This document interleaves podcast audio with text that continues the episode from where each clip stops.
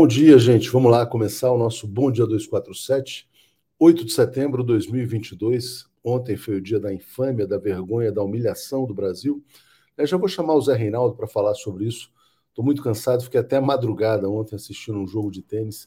Então, preciso pedir desculpas a vocês e dar um bom dia. Bom dia, Zé, tudo bem? Bom dia, Léo. Bom dia, comunidade da TV 247.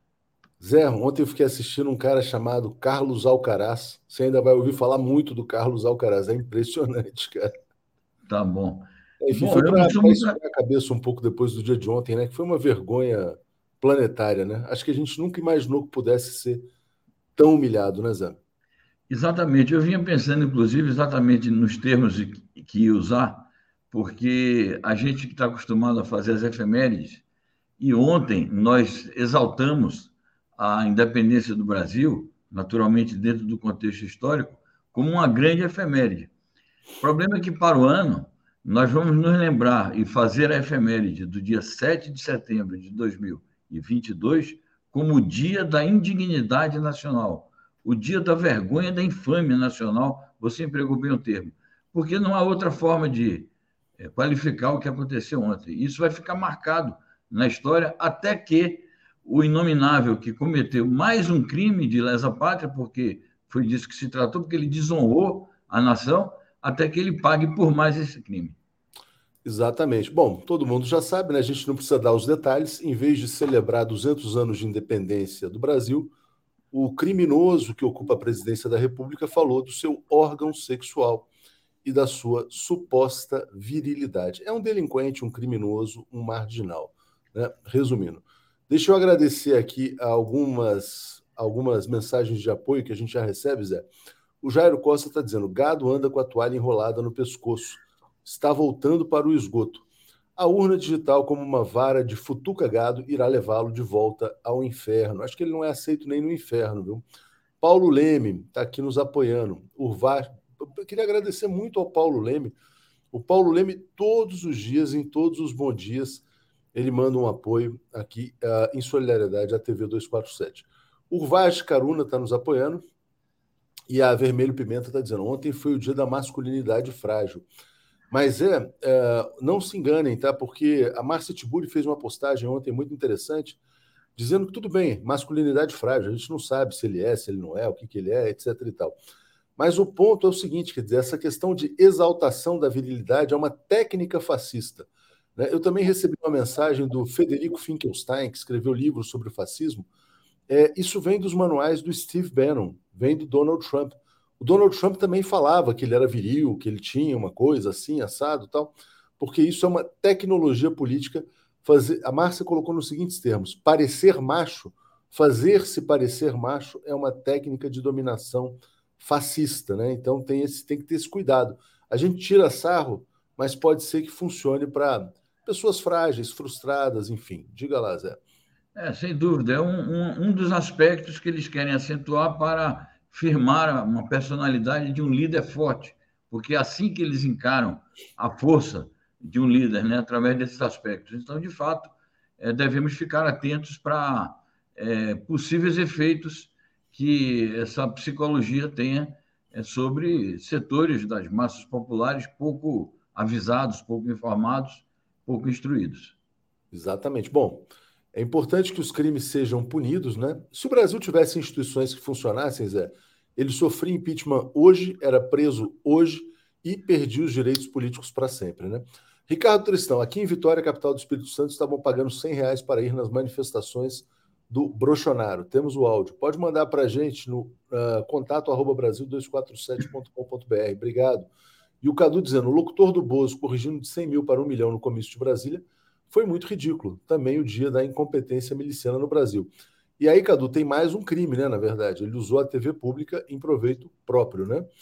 É, Marcelo Matos também fala pela imediata apreensão dos passaportes da família para que eles não fujam, né? Isso é muito importante, né? Porque é uma família em que ele, como, como foi dito já, ele conseguiu corromper todos os filhos, todas as mulheres, ex-mulheres, enfim, cunhado, todo mundo que chega perto é contaminado pelo banditismo dessa máfia que destrói o Brasil. Zé Reinaldo, o 8 de setembro tem alguma outra data importante?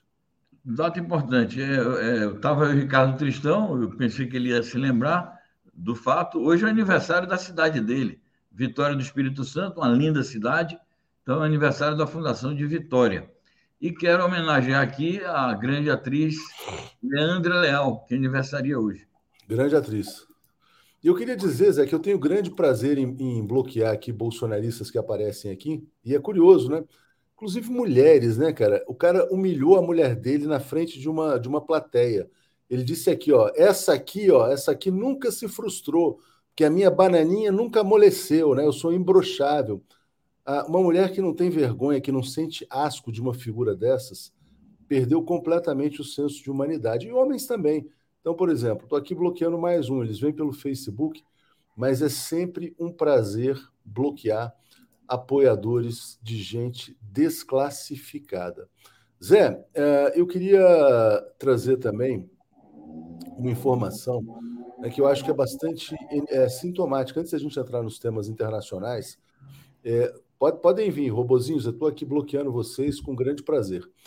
É, olha só, o, o, jornalista Merval Pereira, do jornal O Globo, na minha opinião, ele abriu o jogo das elites no dia de hoje na coluna dele. Ele falou: olha, foi um erro, foi um erro votar em Bolsonaro em 2018, porque achávamos que ele era a única alternativa para enfrentar o PT. Então ele faz uma autocrítica. Depois ele agride a ex-presidente Dilma Rousseff, diz que ela não merecia ocupar a presidência para tentar justificar o seu apoio ao golpe de Estado, né? Pra... Então é uma autocrítica pela metade. Mas no final, aí ele fala o seguinte: é, não podemos mais aceitar os crimes dessa figura que envergonha o Brasil. E aí ele termina dizendo: olha, mas temos que levar o Lula ao segundo turno para que ele negocie com o Ciro e com a Simone Tebet. Então o que, que o Merval está dizendo? O seguinte: é, é, é, mais ou menos dançar à beira do abismo, né? Porque levar o Lula ao segundo turno contra o Bolsonaro, que é o que os, a, a, mídia corporativa quer fazer, é dar uma chance para o fascismo se perpetuar no Brasil. Né? E aí que eles falam, quer dizer, a gente quer negociar política econômica com eles. Né? Então, se o, se o, Lula tiver que sentar à mesa com a Tebet com o Ciro, aliás, ele entrega com isso que o Ciro é um neoliberal, na prática, né? é uma linha auxiliar do neoliberalismo, no fundo, no fundo, o que as elites querem é arrancar o Ministério da Fazenda do Partido dos Trabalhadores. Eles reconhecem a derrota, sabem que o Lula vai vencer, mas querem um Lula controlado e o Merval indica o caminho. Diga, Zé. Essa linha vem sendo, digamos assim, desenvolvida ao longo das últimas semanas, se tornou nítida agora com a declaração do Merval. De fato, a, autocrítica dele é pífia, porque eu me recordo bem é, de todas as emissões é, na rádio e na TV e os artigos dele de jornal na época da eleição de 2018, então é uma autocrítica pífia. E fica evidente o seguinte: não se trata de negociar com Ciro e Simone, porque não tem qualquer força política, esses dois. São duas candidaturas que vão continuar nesse patamar aí, é, bem abaixo dos 10, e vão minguar ainda mais. Então, na verdade, a Globo é que quer negociar, naturalmente, em nome, em nome da, de setores reacionários das classes dominantes, constranger o Lula, constranger a coligação ampla é, de partidos políticos firmes que apoiam o Lula e para é, é, chegar a um compromisso que seria um compromisso para inviabilizar é, o caráter progressista do futuro governo Lula. Então vai se travar uma luta política em torno disso. Cara, olha, deixa eu só responder um cara aqui, o José Ruel Filho. É interessante, né? Ele fala assim: vocês estão desesperados com a falta de verba publicitária. É, Zé Ruel, olha só, com todo respeito, não te conheço, vou te falar o seguinte: a verba publicitária governamental do 247 ela foi cortada um dia depois do golpe de Estado de 2016, né? Por, a pedido dos veículos da imprensa corporativa, porque tinham medo do nosso crescimento, né? Então, a Dilma foi afastada no dia 12 de maio de 2016. No dia 13 de maio, a Folha de São Paulo publicou uma reportagem cobrando o corte da verba publicitária. E no dia 14 de maio de 2016, o Michel Temer, golpista, usurpador, anunciou o corte da verba publicitária. No dia do impeachment, do golpe de Estado, eu recebi vários e-mails dizendo: vocês vão acabar amanhã. Eu não sei se você percebe o que aconteceu o Brasil 247 já passou de 11 anos de idade. Poucas empresas resistem tanto tempo. A TV 247 surgiu depois. Hoje nós somos muito maiores e muito mais fortes do que no período em que havia essa verba publicitária governamental, que, aliás, era muito superestimada, nunca foi do tamanho que disseram que era. De qualquer maneira, você, eh, se você tem amor pelo Brasil, amor próprio, se você tem filha, se você tem mãe, se você não quer um presidente que use 200 anos da independência para falar do próprio pau, né, você pode se tornar assinante do Brasil 247. Nós somos muito maiores, muito maiores do que éramos, porque milhares de pessoas se tornaram assinantes, porque acreditam no nosso jornalismo. Inclusive você também acredita, porque você está aqui. Então a gente não tem nenhum desespero, pelo contrário, essa verba publicitária que você menciona acabou há seis anos e nós só crescemos depois desse corte de verba publicitária. Venha ser assinante e você vai se tornar uma pessoa melhor também. É, é engraçado, porque eu, eu gosto de falar com esses caras de vez em quando, que eles são completamente desinformados, cara, assim, dá pena até. Vamos lá, mas ele, ó, desculpa falar que dá pena, porque eu acho que você pode ser um assinante nosso. Marta Simas está uh, aqui nos apoiando.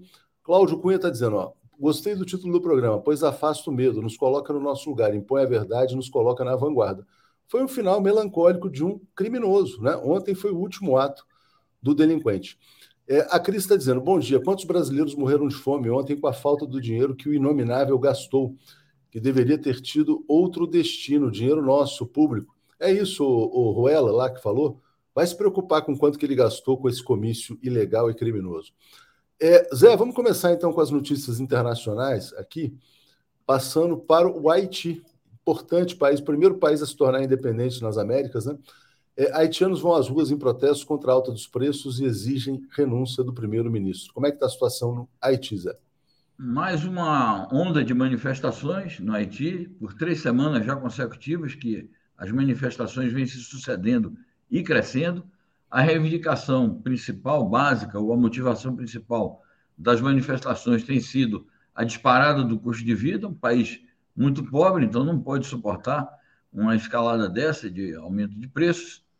E é, agora, é, no desenvolvimento das manifestações, elas estão naturalmente se politizando, porque o, os manifestantes percebem que o responsável pelo descalabro da situação econômica do país é o governo e, portanto, começam a exigir também a renúncia do primeiro-ministro.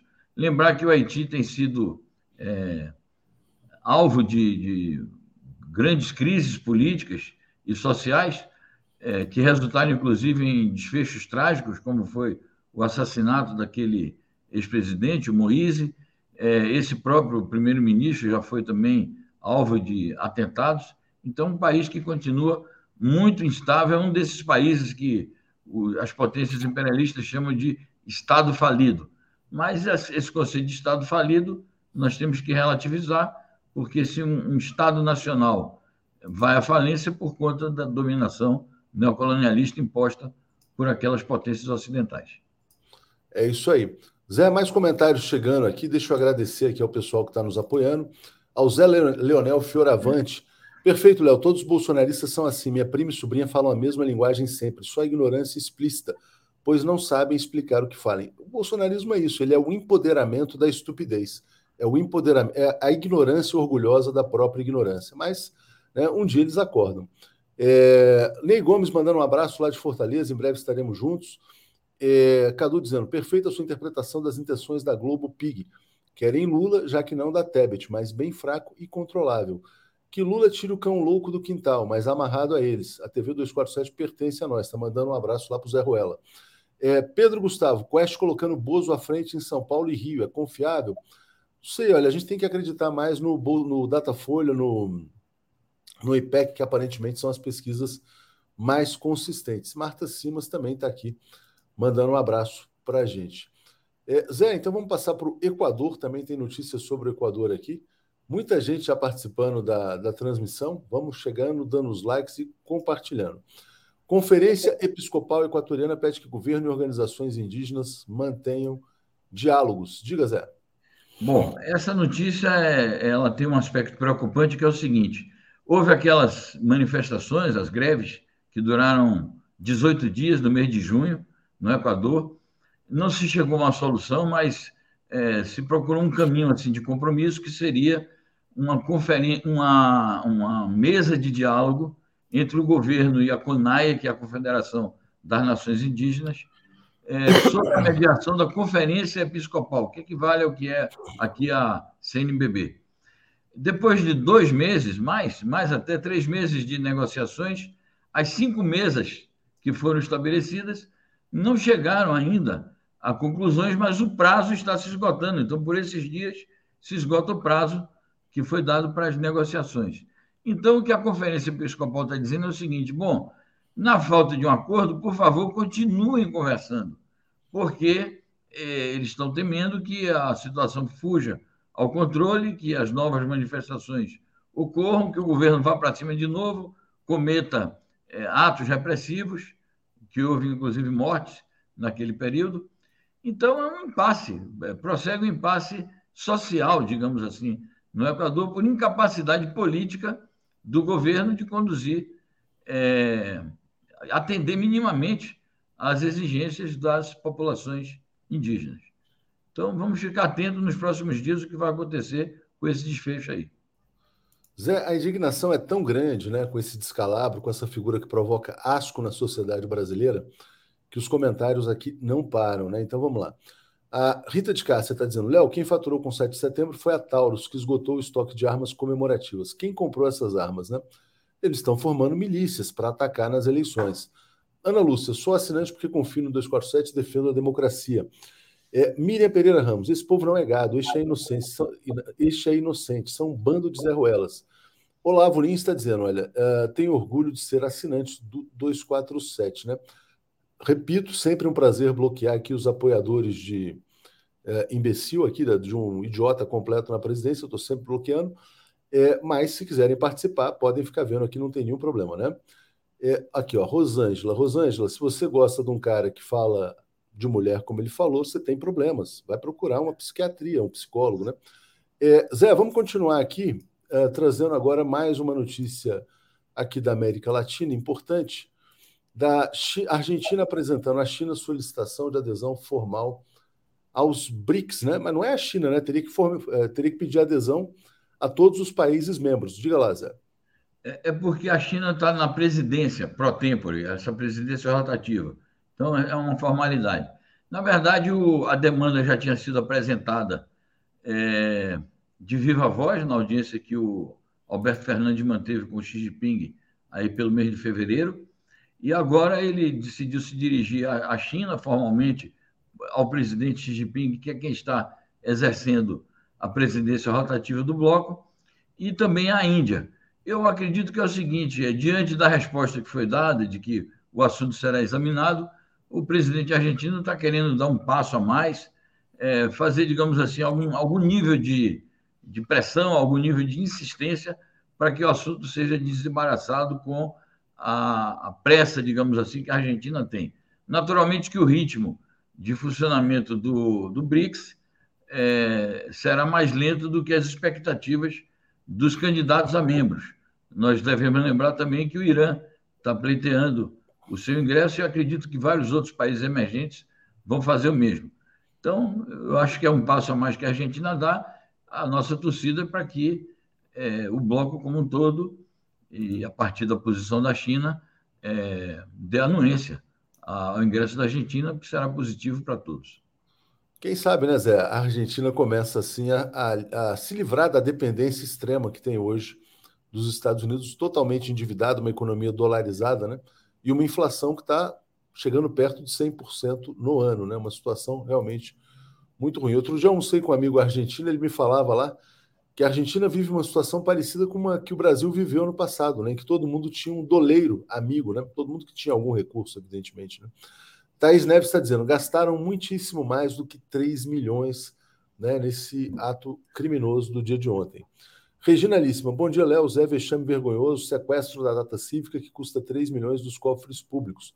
Vamos tirar essa praga da presidência da República. Né? O Brasil está sendo realmente humilhado, né? E com apoio de pessoas que são que vivem no mundo das trevas. É, alguém tinha elogiado aqui o documentário do Joaquim de Carvalho. Quero fazer um agradecimento público a ex-presidente Dilma Rousseff. Escreveu uma nota dizendo: 580 dias merece ser visto, revisto, debatido e compartilhado, né?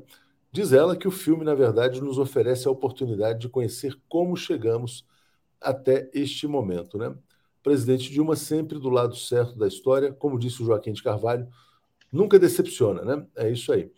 É, Zé, então vamos seguir aqui com mais notícias aqui internacionais. Eu vou botar agora aqui uma sobre, peraí, Chile, que a gente ainda não tinha falado, né? Presidentes da Câmara do Senado do Chile dizem que a reunião sobre o novo processo constituinte é um marco histórico. Está se encontrando uma saída por lá, não? Bom, a saída que está se desenhando é um acordo, um grande acordo. Então, por isso que está sendo dito que é um marco histórico, porque vários partidos que não formam exatamente parte da coalizão governamental, então partidos também da oposição, estão tentando costurar com o presidente da República um caminho para promover algum nível de reforma constitucional é, nos marcos do Congresso. Eu não acredito que haja clima, depois dessa derrota contundente que o governo sofreu, é, para a convocação de uma nova Constituinte, nem para fazer uma Constituição inteiramente nova, como era a expectativa inicial da população chilena. Então, é, é um caminho, é, não deixa de ser positivo quando se busca uma saída política, mas provavelmente o que vai resultar daí é um tipo uma conciliação nacional que atenda parcialmente interesses de um lado e de outro, mas que também corre o risco de deixar muita gente insatisfeita e o problema constitucional não se resolver é, de maneira permanente e satisfatória para o conjunto da sociedade chilena. Mas vamos aguardar, é o primeiro passo ainda. É, não há sequer um anteprojeto de, de reforma constitucional, é um começo de conversa. É, é, certamente. Aqui, eu vou botar um comentário aqui. Antes vou ler o Nilo, mandar um grande abraço para o Nilo, dizendo: ó, tenho orgulho da minha trajetória acadêmica de vida. Quando vejo pessoas, inclusive idosas, gabando-se da sua estupidez, ignorância e burrice explícitas, me dá pena. A gente tem que ter compaixão uh, pelas pessoas que apoiam uma figura tão horrenda, né, que provoca tanto asco. O Luiz Davi está dizendo uma coisa muito importante. Ó, o líder fascista fala aos frustrados e fracassados numa linguagem que atrai a sua atenção. Né? O que é brochar? Vamos dizer assim, o que é brochar? Brochada, brochada é uma ereção frustrada, é um, é um, é um sinônimo de frustração. Né? Quando ele fala que ele é imbrochável, ele está dialogando com todos os frustrados da sociedade brasileira. Aquela pessoa que não era tão bonita quanto gostaria, que não era tão bem sucedida quanto gostaria, que não era tão inteligente quanto gostaria de ser, então, ele alimenta um exército gigantesco de frustrados com uma linguagem que atrai a sua atenção. O bolsonarismo é isso, é uma ereção frustrada, é uma, é uma pipa que não subiu. Né? Como a pipa não subiu, as pessoas vão lá para Paulista ficar exaltando né, um velho brocha. É isso que acontece. Bom, vamos lá então. Vamos agora passar para mais uma notícia. E aí, por falar nisso, né, então, já que, a, já que a gente entrou nesse tema, Vamos entrar aqui no Donald Trump, que é o modelo dessa figura nojenta, né? Tá aqui, ó. Trump guardou em sua casa documentos com segredos nucleares. O FBI está revelando o que tinha na casa do Trump. Imagina o que o imbrochável não vai levar do Palácio do Planalto também, lá para a Barra da Tijuca, né? Para o condomínio Vivendas da Barra. Zé Reinaldo, uh, e aí, o Trump está cometendo crime de traição nacional?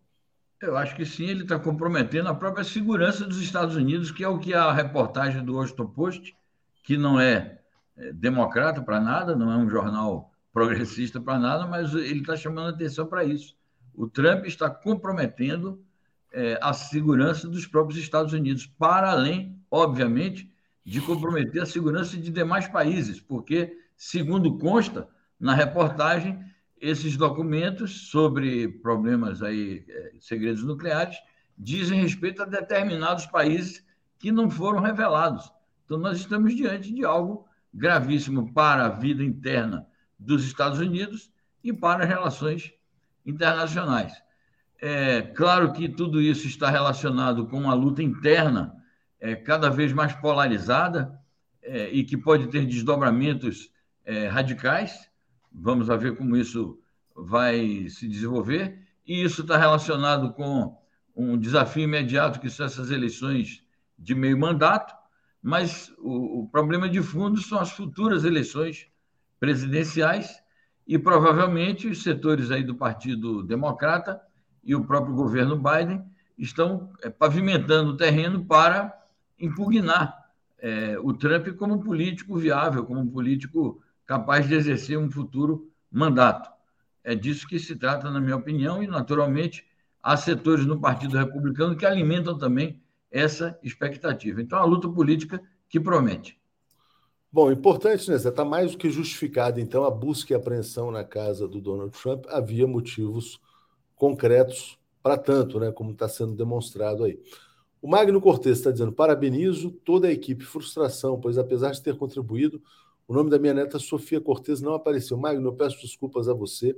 Eu passei todos os nomes, mas pode ter, ter, certamente houve alguma falha aí na elaboração da lista, mas registro aqui o seu apoio ao documentário do Joaquim de Carvalho. Outras pessoas também já manifestaram isso com a gente. Eu peço encarecidamente aí desculpas pelo erro, né? Maurício tá bom. Lula tá bom da Serra, sábado às 10 horas. Está dizendo aqui, então, mais um evento do ex-presidente Lula. É, e Nilson Abreu. Léo, na sua entrevista com o Rui Costa Pimenta, ele falou sobre o intelectual monarquista Eduardo Prado, que escreveu um livro que merece ser lido. A Ilusão Americana. Esse livro é muito conhecido.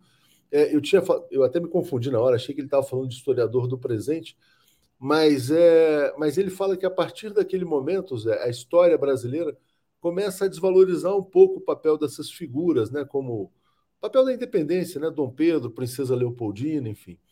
E é lamentável né, que nada disso tenha sido discutido na data de ontem. Deixa eu só botar mais uma, uma notícia internacional aqui, Zé. Já já a gente fala um pouquinho mais sobre o 7 de setembro. A última do dia é essa aqui. Ó. Putin afirma que a operação militar é resposta direta ao que acontecia na Ucrânia desde 2014. Então ele culpa a Ucrânia pela situação internacional. Diga, Zé. Perfeito. É, a propósito do livro do Eduardo Prado, é um primeiro brado que surge no Brasil, aí na virada dos séculos 19 para o 20, é, sobre o panamericanismo que estava sendo instalado a partir da emergência dos Estados Unidos como uma grande potência. Então, apesar de que ele era um monarquista, é, o livro dele chama atenção para um fenômeno que só se desenvolveu ao longo do século XX e agora no século XXI também. Bom, essa notícia aí é o seguinte: o Putin é, participou daquele Fórum Econômico do Oriente, que está se realizando em Vladivostok, já tinha feito um discurso e depois ele fez mais um pronunciamento muito abrangente, onde ele aborda questões de fundo é, que fazem parte do atual conflito geopolítico. É, primeiramente, ele abordou as razões pelas quais a Rússia é, está realizando essa operação militar especial na Ucrânia, reafirmou a tese central dele que não é algo novo, que é um desdobramento do que vem ocorrendo desde 2014, com o golpe ocorrido na Ucrânia, e responsabiliza naturalmente os processos de fascistização da Ucrânia, de massacre da população russa na região do Donbass, é, pela reação que a Rússia acabou tendo agora. Mas ele aborda também uma série de questões, eu, eu recomendo a leitura dessa matéria, que é uma matéria longa, ele, recomenda, ele aborda uma série de questões relacionadas aos problemas geopolíticos e econômicos atuais, como a questão do gás. Ele diz é uma grande bobagem, uma estupidez da Europa querer impor um preço, é, um teto de preço para nós. Não é nossa responsabilidade, diz ele, o desabastecimento do gás da Europa, é responsabilidade dos próprios europeus. Aborda o acordo dos grãos, que foi feito com a Turquia e a Europa, protestando com o fato de que somente a Europa e a Ucrânia eh, se beneficiaram, aborda a questão de Zaporizhia, dizendo nós apoiamos e confiamos no relatório da AIEA, mas chama atenção para o fato de que a AIEA está sob pressão dos Estados Unidos e diz: eu convido qualquer jornalista europeu e americano, se quiser, venham, estamos prontos para receber vocês aqui amanhã para verificarem a, a usina de Zaporizhia. Enfim, é uma infinidade de questões que o, o Putin aborda, que eu recomendo, portanto, a leitura do artigo. Ele termina dizendo o seguinte: mais uma vez, é irreversível a implantação de um sistema multipolar, porque o domínio estadunidense no mundo está em declínio. Certamente. Deixa eu agradecer aos comentários aqui, mandando um abraço ao Rogério Anitablian. É, bom dia, Léo, Reinaldo e amigos. Excelentes entrevistas ontem com Aldo Rebelo e Rui Costa Pimenta, mandando um abraço. Foi, foi realmente muito bom. Penny Cooper, olha, não vou ler seus comentários, mas eu peço mais uma vez que você mande superchats mais generosos. Maiara Silva, é, Rui é essencial para o debate, volta. Regina, depois do DOC na casa do Trump, como é que fica Assange e o Wikileaks? A gente não tem informação se tem algo referente ao Assange, né? É, e Ted Boy Romarino dizendo: discordo de você, Léo. Imbrochável é uma tentativa de diálogo com os frustrados. É uma alusão de macho idiota ao Deus falo, assim como as armas e a violência. É para dialogar com o patriarcado. Como é que você vê essa questão, Zé, para a gente fechar então o tema do imbrochável, essa coisa que envergonhou o Brasil no dia de ontem? Eu acho que é uma coisa inqualificável, porque de fato o 7 de setembro era para fazer uma reflexão eu gostaria muito de conhecer o que é que a extrema-direita brasileira pensa sobre a independência do Brasil, para a gente sustentar um debate de alto nível com ele sobre esse assunto. Mas não, ele enveredou por esse caminho aí, que de fato é uma demonstração de ignorância, de desrespeito à, à honra nacional, a, a um fato magno da história do Brasil, além de ter exposto a uma vergonha internacional, porque eu fico imaginando a repercussão disso na imprensa internacional, a partir da presença, inclusive, de chefes de Estado de países de língua portuguesa. Então, acho, acho que é algo reprovável em todos os sentidos. É isso, Zé. Muito obrigado a você. Vamos seguir aqui com o Paulo e com Alex. Obrigado. Muito bem. Bom programa. Um abraço a todos. Tchau, tchau. Abração. Alex Sonic e Paulo Moreira Leite. Bom dia, Paulo Moreira Leite ao Alex Sonic. Chegou em cima da hora. Bom dia, Alex. Tudo bem? Não, estou faz tempo aqui. Eu estava respondendo você agora. Você não ah, eu não estava te vendo, não, porque aqui eu estou num computador menor, você estava embaixo. Desculpa, foi mal. Ah, aqui, então, é que eu já sou baixinho, aí eu fiquei não, não, mais não, não, é Em geral, eu uso um, computador com tela maior. Com a tela menor, você estava aqui. Eu tinha que rolar o mouse. Bom dia, Alex. Bom dia, Paulo. Tudo bem com você? Bom dia, tudo bem? Bom dia a todos e todas. É... Vamos lá, vamos em frente. Mais comentários chegando aqui. Né? Acho que vai se formando um consenso que foi o dia da infâmia, o dia da humilhação do Brasil. Né? Nunca houve, um, em lugar nenhum do mundo, uma, um chefe de Estado tão desclassificado. É, e Ted Boy está dizendo: a única reflexão que faço sobre o 7 de setembro é que somos supostamente independentes. Mas uh, queria dizer ao Ted que quase nenhum país é independente, né? nem a Alemanha, como me ensinou também nessas entrevistas o Alisson Mascaro. A Alemanha não consegue comprar a energia que deseja comprar, né? porque não deixam. E a Reginalíssima pedindo likes aqui. É, vamos lá, vamos falar então sobre o evento de ontem. Eu sei que teve boa noite, tá, mas é tão chocante, né? E a gente tem um consenso na imprensa brasileira, né? É, todo mundo dizendo que Bolsonaro cometeu crimes gravíssimos, né? Então é um criminoso na presidência da República. É, e a, acrescentando ao fato dele ser um criminoso, ser uma figura completamente desqualificada e asquerosa. O Jornal Estado de São Paulo, que apoiou o Bolsonaro em 2018, quando fez aquele editorial da escolha muito difícil, né?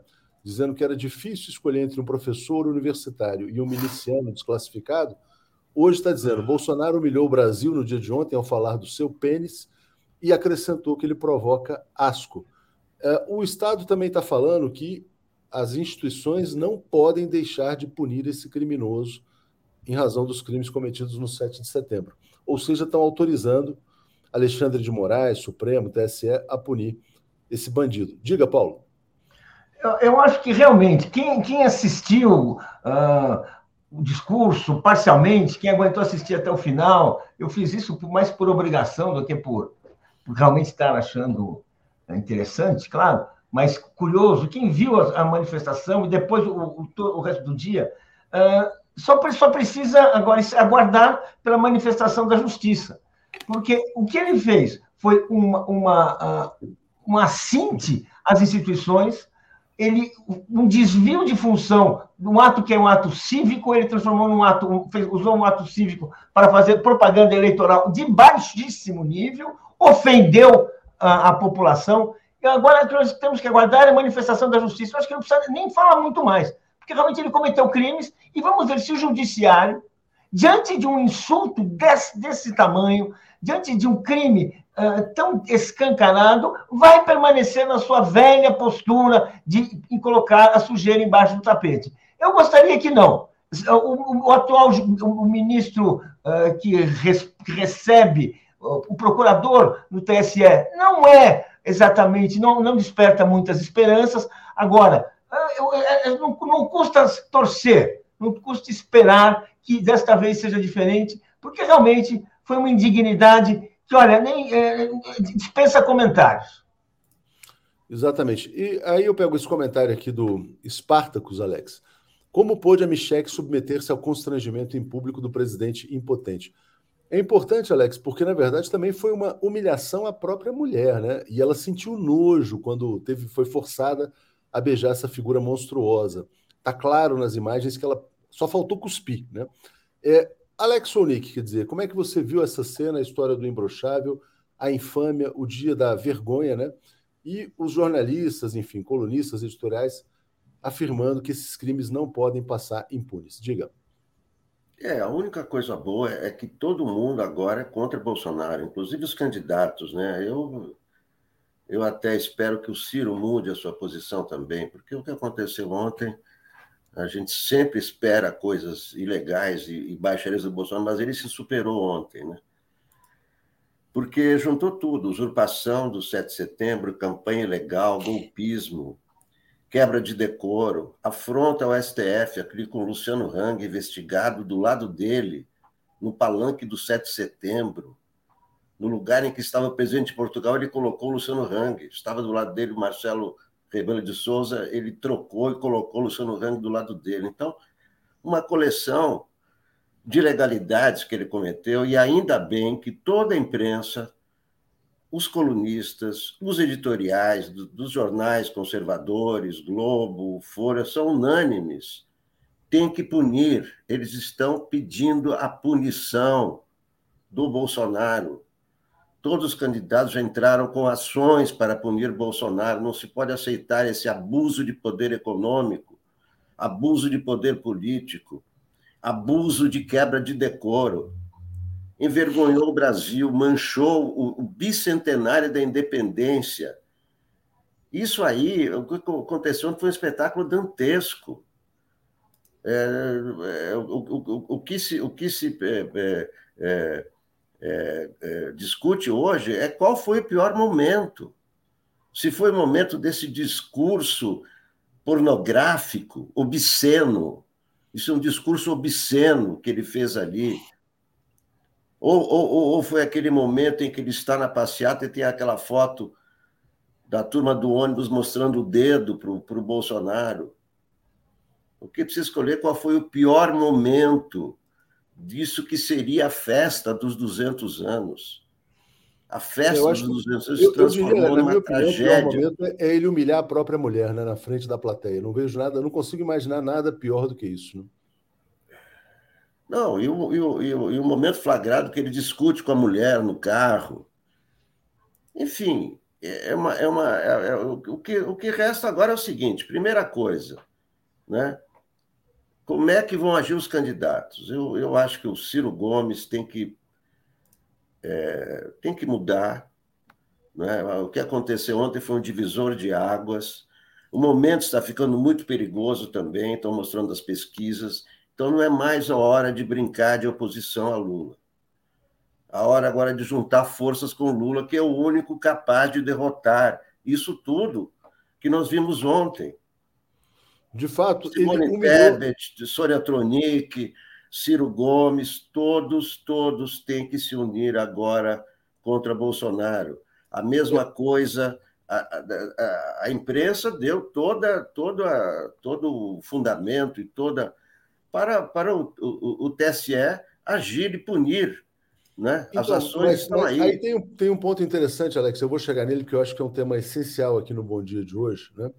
Deixa eu só ler os comentários aqui. O Carlos Alberto Veloso, muita gente da mídia que defendia Bolsonaro agora quer que o TSE impugne sua candidatura, que também é a intenção do Bozo para causar uma comoção. Estranho, né? Vai ser derrotado nas urnas. É muito perigoso a impugnação da candidatura, porque, como ele tem 30% dos votos, isso pode deixar o gado completamente ensandecido fora da boiada, né? E daí? O que, que, o que, que eles vão fazer? O que, que eles fizeram ontem? Eles ficam assistindo. Não, não, não, não tudo bem, mas imagina... também a, a, gente dizer, ah, então o gado vai sair. Primeiro, não, acho que chamar de gado, eu, eu não chamaria de gado. O que eu quero dizer, Mas o é, que, que vão ficar ensandecidos? o que, que eles vão fazer? Tem que ser colocar... punido, sim. Não, não, eu vou colocar a minha opinião já passo para você, Paulo. Olha só. Eu acho que se o Brasil tivesse instituições que funcionassem, o processo de impeachment seria aberto e votado hoje, ele seria cassado, ele seria, ele perderia todos os seus direitos políticos, a chapa seria impugnada e ele seria preso. Mas o Brasil não tem instituições que funcionem porque o Brasil está sob um golpe institucional. Então, isso é certo, deveria ser feito. Agora, se a candidatura dele for impugnada, ele formou milícias, né? Ele distribuiu armas. Então, o que ele quer, na verdade, é até uma vitimização para sair tocando terror no Brasil, para que os seus apoiadores façam isso. Ele vai perder a eleição, né? Mas ele quer o caos. Então, Paulo, diga a sua opinião, já já a gente traz os comentários. Não, tem, tem um elemento. Vamos supor que ele é retirado da campanha. Isso vai abrir um caminho para que para aquela hoje inviável terceira via.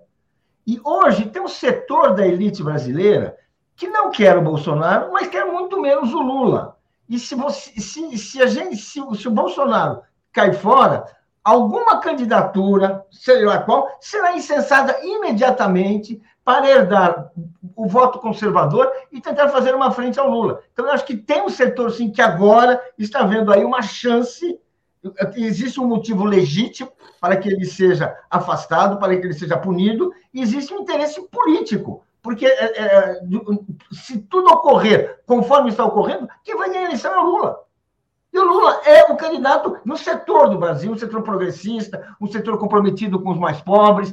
E essa é a questão dessa elite que está assistindo uma eleição na qual ela é apenas espectadora. Ela vai poder ter uma chance inesperada de ser atora, mais uma, a ser atriz mais uma vez. Bom, tem muitos comentários aqui, gente. Vamos lá, deixa eu atualizar.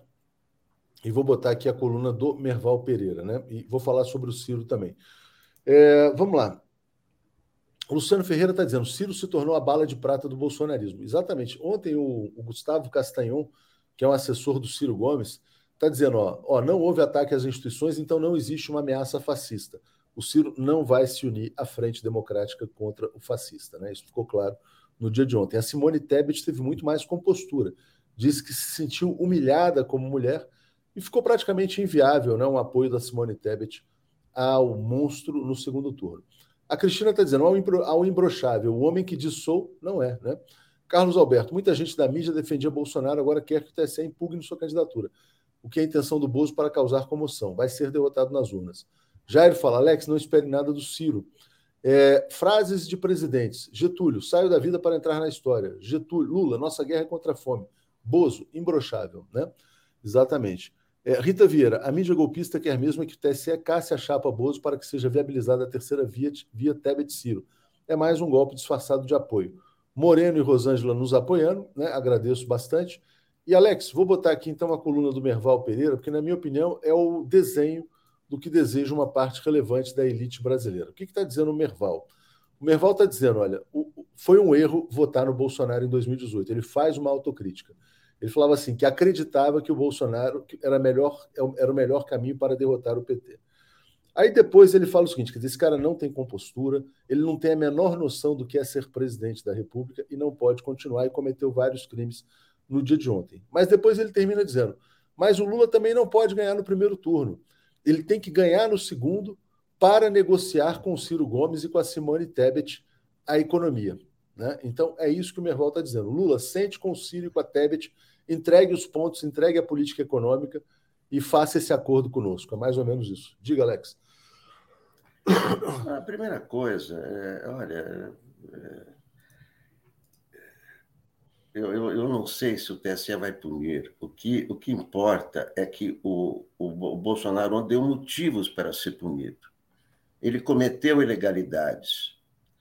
Eu não, não, não concordo com essa visão de que é, desculpem, né, me desculpem muito, mas esse negócio que ah, é, a elite quer tirar o Bolsonaro para colocar Simone, ninguém coloca assim uma, pessoa depois da outra. Se Bolsonaro cair fora, o Lula ganha em primeiro turno, meu Deus do céu.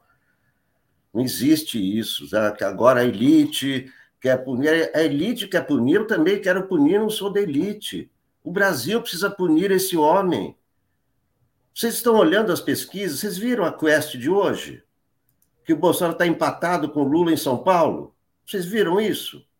Vocês viram que o, o, o Marcos Pontes está empatando com o Márcio França para o Senado em São Paulo? Então, o Bolsonaro está empatado com o Lula no Rio, está empatado com o Lula em São Paulo. Então, é, não é isso. Ah, o Lula já ganhou, mas a elite quer isso, quer aquilo. Não, aí não se trata mais da elite. Que, que conversa é essa? Ah, a elite quer uma coisa, nós não queremos isso, queremos que o Lula ganhe. Nós queremos a, a lei ou não? Queremos que se cumpra a legislação eleitoral ou não? Se ele descumpriu, ele tem que ser punido. A imprensa está pedindo isso, porque isso é o que diz a lei. Não é porque quer colocar Simone Tebet no lugar. Ninguém vai colocar Simone Tebet de 2% para 30%. Não existe isso. Se o, se o Bolsonaro for caçado, o Lula ganha no primeiro turno. Então, é, é, me desculpe muito, eu sei que aqui existe esse clima sempre, ah, a elite quer isso, quer aquilo, não sei o quê, sempre há alguma manobra por trás. Ah, mas se o Merval está dizendo isso, se o Globo está dizendo isso, é porque por trás eles querem insuflar Simone. Podem insuflar Simone quanto eles quiserem. Nós estamos a 25 dias das eleições. Eu acho que as instituições estão funcionando. Claro que estão funcionando. Tanto estão funcionando que todos os partidos, inclusive o PT do Lula, entrou com ação contra o Bolsonaro. Então o PT também é elite que quer. Não, não, não, Alex, mas o que a é, gente está dizendo é que é destruir pouco, o né? Bolsonaro. Alex, Então, olha, eu acho que nesse momento nós temos que ter um pouco de equilíbrio. Não podemos Alex, a toda hora nos confrontar com a tal da elite. A elite quer isso, a elite é nosso inimigo. Nosso inimigo é o Bolsonaro, que não Com é da certeza. elite, que é um cara Bolso- escroto. Ele não Então, é da elite. escroto, ele é um cara escroto, escroto, nojento, asqueroso. É isso, Alex, mas ele foi é, é- validado. é- é isso que tem que acabar. Então, Claro, mas Tem só, que ele falar, de- acaba. Alex, gente- vamos- só um vamos Alex, só um só, só para só pra acrescentar um ponto, quer dizer, ele é escroto, ele é bandido, ele é criminoso, ele é tudo isso, ele é um marginal, mas ele foi validado pela elite brasileira, que disse que era uma escolha muito difícil, escolher entre um escroto, bandido, marginal e um decente isso foi em professor universitário. 2018, há quatro Então, anos. exatamente, Não é então, isso que- agora, meu Deus do isso que eu, céu. eu sei, Alex, por isso que eu estou trazendo que hoje. As coisas não mudam de quatro anos para cá. Não, eu sei, então. Aí as pessoas enxergaram o desastre que foi esse bandido criminoso, escroto na presidência, como você falou, e o Merval Pereira está pedindo desculpas, está fazendo uma autocrítica por ter votado nesse marginal. Né? No entanto, embora peça desculpas por ter votado nesse marginal, ele está dizendo o seguinte: olha, não, mas o Lula não pode ganhar no primeiro, porque a gente tem que colocar ele na mesa com a Simone Tebet e com o Ciro. Ele também não está dizendo que a Simone vai ganhar. Ele só está dizendo o seguinte: Lula, senta com a gente e vem negociar o que a gente quer. Eu, eu sei o que o Merval quer. O Merval quer o que os patrões dele querem. O que os patrões dele querem é a manutenção da política de preços da Petrobras. A Globo é associada a essa política de preços. Então, ela quer gasolina cara, combustível caro, gás de cozinha caro. Por quê? Para que a Petrobras continue transferindo dividendos para eles. É isso. Então, o que o Merval está dizendo assim, Lula, vem cá, senta no colinho e mantenha a política de preços da Petrobras que a gente te apoia. É mais ou menos isso. Paulo Moreira Leite, como é que você viu essa coluna do Merval e esses movimentos da chamada classe dominante no Brasil? Exatamente. Vamos, assim, a classe dominante não para de pensar e de agir, Alex. Até o último momento, ela vai tentar, vai tentar neutralizar o Lula, derrotar o Lula, fazer o possível para isso. O que o Merval falando é derrotar, é neutralizar o Lula. Senta no colo, menino. Você não, você precisa de nós, nós precisamos de você e vamos negociar esse governo. Não é só o que interessa a Globo, é também manter a manutenção uh, uh, do modelo econômico, a manutenção, uh, não é só a política de empresa Petrobras, é, é, a manutenção das privatizações, não reverter nada. Se já está difícil em, em situação normal, reverter a reforma da Previdência, reverter a, a, a reforma trabalhista, agora vai ser impossível. É esse o acordo que eles querem fazer, de todas as formas de todas as formas. E se eles. E se, e se, eles, e, e, se isso vai ser com Bolsonaro, sem Bolsonaro, não importa. É isso que eles querem fazer. Eles, precisam, eles não têm um canal de diálogo para capturar, vamos usar a palavra da moda, para capturar o Lula. É o que eles querem. E não é porque eles são malvados, é porque esse é o interesse deles. Sabe? Então, não é porque eles. Não, é um interesse. Isso se chama. Você pode achar que não existe, mas existe, uh, uh, uh, Alex, uma coisa chamada luta de classes. Interesses opostos numa mesma sociedade. É nesse mundo que nós vivemos. Estamos num, num mundo em que os interesses da classe dominante foram defendidos e expandidos à exaustão. Economicamente, dificilmente você vai encontrar uma dupla uh, Temer e Bolsonaro capazes de, nesse prazo tão curto, destruir tantas vitórias que tinham sido acumuladas nos, nos governos Lula e Dilma e até um pouco no passado anterior. E isso foi feito. Então, a, a, a, burguesia está absolutamente feliz. Agora, ela está, está com medo do Bolsonaro. O Bolsonaro não dá mais segurança para ela. Tanto que ele pode ser derrotado pelo Lula. Então, ela está precisando, querendo intervir. Fez muitos erros. Agora está querendo dar um jeito de intervir. Quem sabe, quem sabe, neutralizando o Lula por dentro. Em vez de derrotando, que talvez fique difícil. É essa a ideia. Pelo que eu estou Essa é ideia, Alex, isso é uma ideia que está ali, ó. É o que, o, que o Merval está falando. Não somos nós que estamos imaginando, é o que o Merval escreveu. Diga, Alex, diga. Pelo que eu estou entendendo, então você é contra punir o Bolsonaro. Não, a gente é a favor. Não nada, sou a favor. A tem que é punir, mas ah, tem que falar. Bom, então tá bom. A gente, a gente é a favor. Não, a gente só está a gente só tá trazendo, Alex, não é ser contra. É óbvio ah, que bom, assim, quer dizer. Então tá certo. Olha Vocês só, fizeram contra, porque a imprensa burguesa é a favor, não, então não, nós é temos que ser não, contra. Alex, ah, bom, isso, então... Deixa, Deixa eu colocar aqui, quer dizer, na verdade. É que muda o jogo. Sai o Bolsonaro de cena, as peças são outras. No xadrez, acabou o cavalo, agora tem a torre, tem que saber o que vai acontecer. É então, você é contra Alex, a punição. Olha só, todo você mundo aqui. Agora claro que não, Alex, para de ser. Para de ser. Eu já falei. Ora. Deixa, deixa eu só falar um ponto aqui. Ó. Nós três aqui concordamos, quer dizer, e aliás, todo mundo que nos assiste, inclusive os bolsonaristas, sabem também que Bolsonaro é um criminoso, que ele cometeu crimes ontem, humilhou as mulheres, humilhou o Brasil, né, quebrou o decoro, enfim, uh, usou o 7 de setembro como palanque eleitoral, é fora da lei, todo mundo sabe que ele é bandido. Os bolsonaristas apoiam porque é o bandido deles. Então, eles querem um bandido contra os pobres. Então, é isso. Então, eles querem, eles querem o capitão do mato. Então, é isso que eles querem. Tudo bem, eles defendem bandido, o problema é deles. Todo mundo sabe que tem crime, né? Ao mesmo tempo, Alex, todo mundo sabe, em tese, um crime tem que ser punido, né?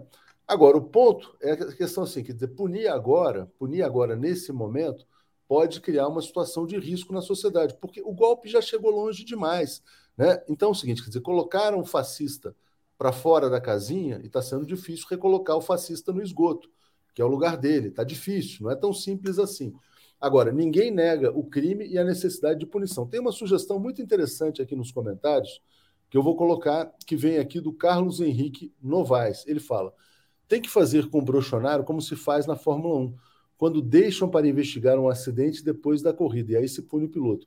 Primeiro ele perde nas eleições, depois ele é punido. Ele perde nas eleições, depois das eleições o TSE julga o comportamento dele e bane esse marginal para sempre, né? Enfim. Cláudia Barrela, tirar a responsabilidade da classe dominante e achar que só o brochonário é problema é viver num mundo paralelo. Mãe do trio, Bozo quer guerra civil, suspende as eleições. Exatamente, tem que ter cuidado. Esse cara montou uma milícia, ele quer e ele quer que o agronegócio toque o terror nas cidades aí também. Né? Ele quer uma guerra no Brasil. Caroline Francis, a gente sabe que se quiser, a mídia e a elite manipulam sim. Pierre, um, uma possível resposta do TSE seria cancelar a propaganda eleitoral do Bozo na TV por uma ou duas semanas. Isso seria correto. Giovana está apoiando, Angélica Satírico. Mais grave, ele disse que o STF ficará dentro das quatro linhas se ele for reeleito. O que ele quis dizer com isso? Atenção nas entrelinhas. Não, o que ele vai dizer é o seguinte: quer dizer, ele pode aumentar o número de ministros, ele pode nomear outros, ele pode isolar o Alexandre de Moraes, é mais ou menos isso. Denilson, de onde o Alex acha que nossas elites respeitam as leis? Toda ação dessas elites é em busca de proveito próprio. Fábio Giori, o Bolsonaro pensa como macho tóxico e feminicida. Se o Brasil não puder ser meu, não será de mais ninguém e vou matá-lo. Exatamente. É, é, mais ou menos, olha que interessante essa comparação, né? É como o homem que mata uma mulher, né? Se ela não pode ser minha, não é de mais ninguém. Bolsonaro, se o Brasil não é meu, eu vou assassinar o Brasil.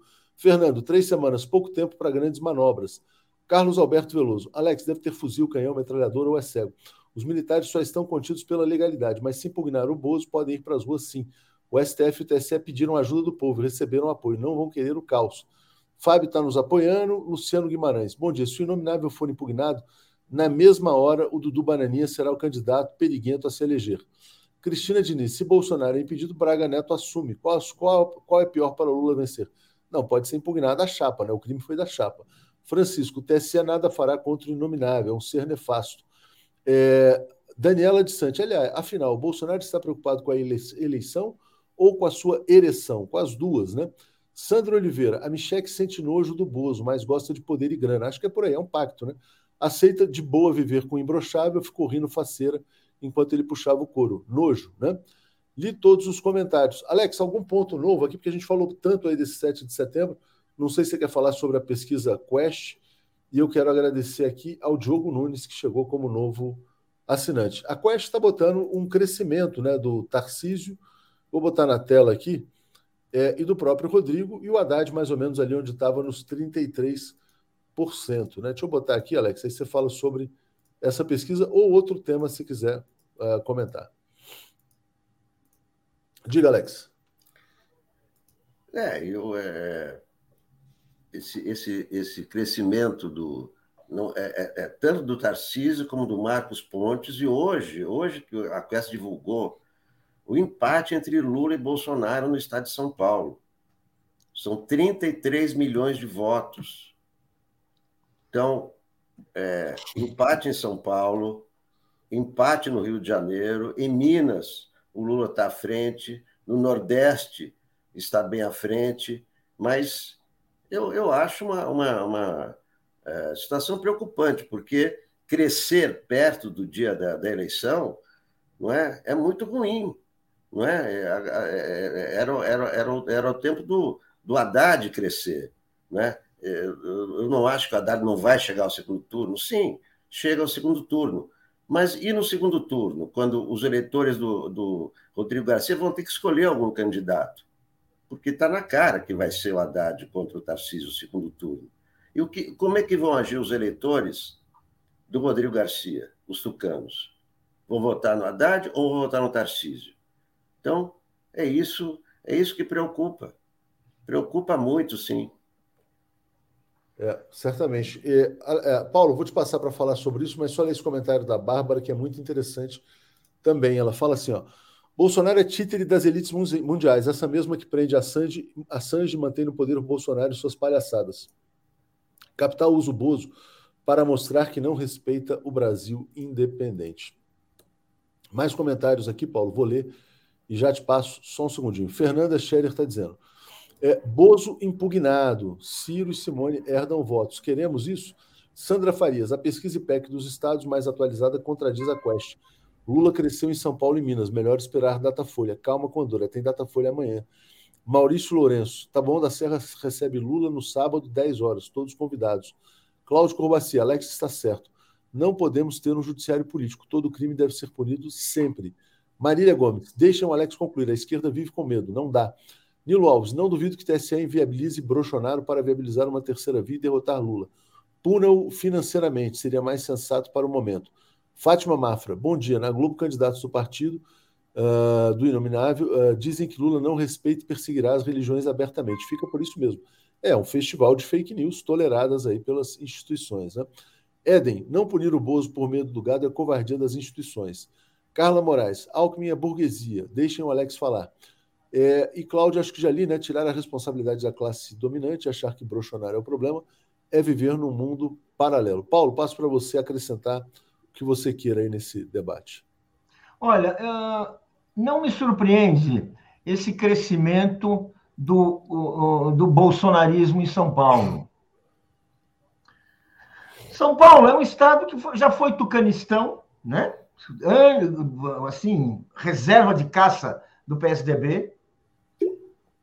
As eleições de São Paulo para o Partido dos Trabalhadores nunca foram fáceis, nunca. É um estado que tem, a partir do interior e, mesmo no setor da capital, ele tem um, tem um voto conservador. Então, vamos assim, uh, vamos, vamos, vamos, começar a lembrar. Né? Lembra as outras eleições, lembra como é que foi. Não é diferente, não é diferente. A diferença é o Lula, que pode sim ganhar aqui, mas nunca será uma vitória fácil, porque assim, e o Haddad pode, não vamos dizer que não pode, mas uh, uh, vamos.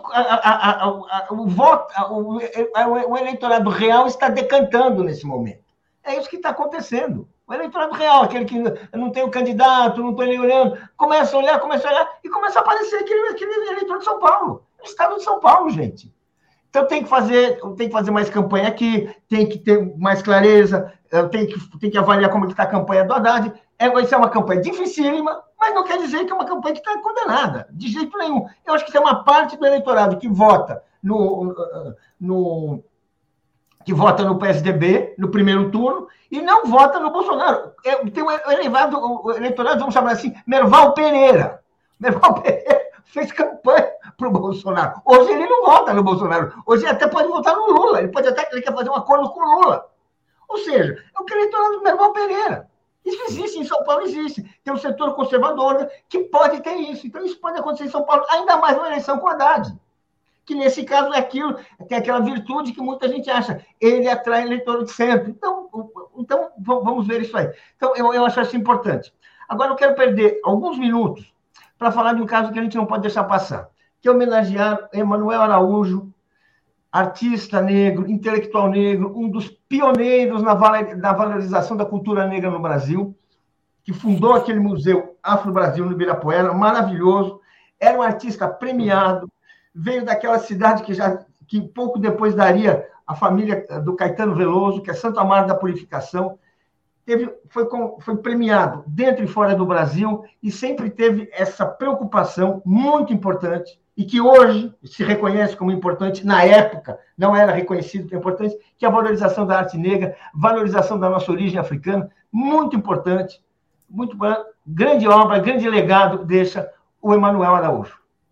Muito boa lembrança, Paulo. Alex, alguma algo a acrescentar aqui nessa, nessa fala? Quer falar algo sobre Emanuel também? Não, claro, mas um artista importantíssimo, mundialmente, mundialmente importante, né? Como acontece muitas vezes no Brasil, né? Esses, esses, esses, esses artistas maravilhosos ficam meio esquecidos aí quando, né? Quando morre é que se lembra todo o valor dele, todo o legado, obras maravilhosas, fora toda essa história da construção da arte negra, da defesa da arte negra, da defesa da democracia, da defesa da legalidade.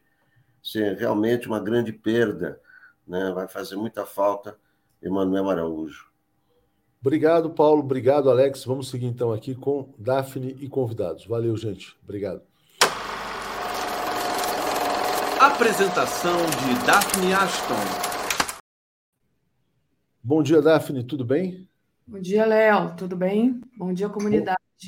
Bom dia. Deixa eu ler só os comentários que estão chegando muitos mesmo. O pessoal está muito engajado, porque realmente foi uma humilhação muito grande ontem para o Brasil. E eu vou te colocar uma, uma questão antes da gente chamar o André e o Joaquim, rapidamente aqui.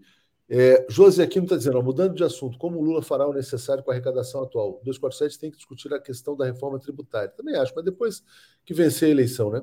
Ana Márcia Micho, as elites são nossos eternos torturadores, jamais farão nada por nós. Se tiram a criatura, colocam Tebet ou Ciro. André Santos, bom dia, concordo com o Alex, a lei deve ser cumprida. Aliás, desde 2020 deveria ter sido impedido. Está na hora de enfrentar os fascistas. Neidia, Bolsonaro é o retrato falado da elite do atraso brasileiro. Sheila, Bozo planejou desrespeitar o Brasil, talvez até combinando com a elite para sair como mártir uh, e abrir espaço para a terceira via. André Gattas, Consenso entre Estadão, Folha e UOL cheira golpe. Tirar o Bozo da eleição para levar a Tebet ao segundo turno. Nilson Batista. Alex, por que IPEC mais recente é 44,28 em São Paulo? Por que acreditar na Quest não no IPEC? Uh, Fernanda. Ah, já tinha falado da Fernanda. É, Daphne, essa questão, né? Essa questão do, do Bolsonaro humilhar a própria mulher diante do público. Como é que você viu isso?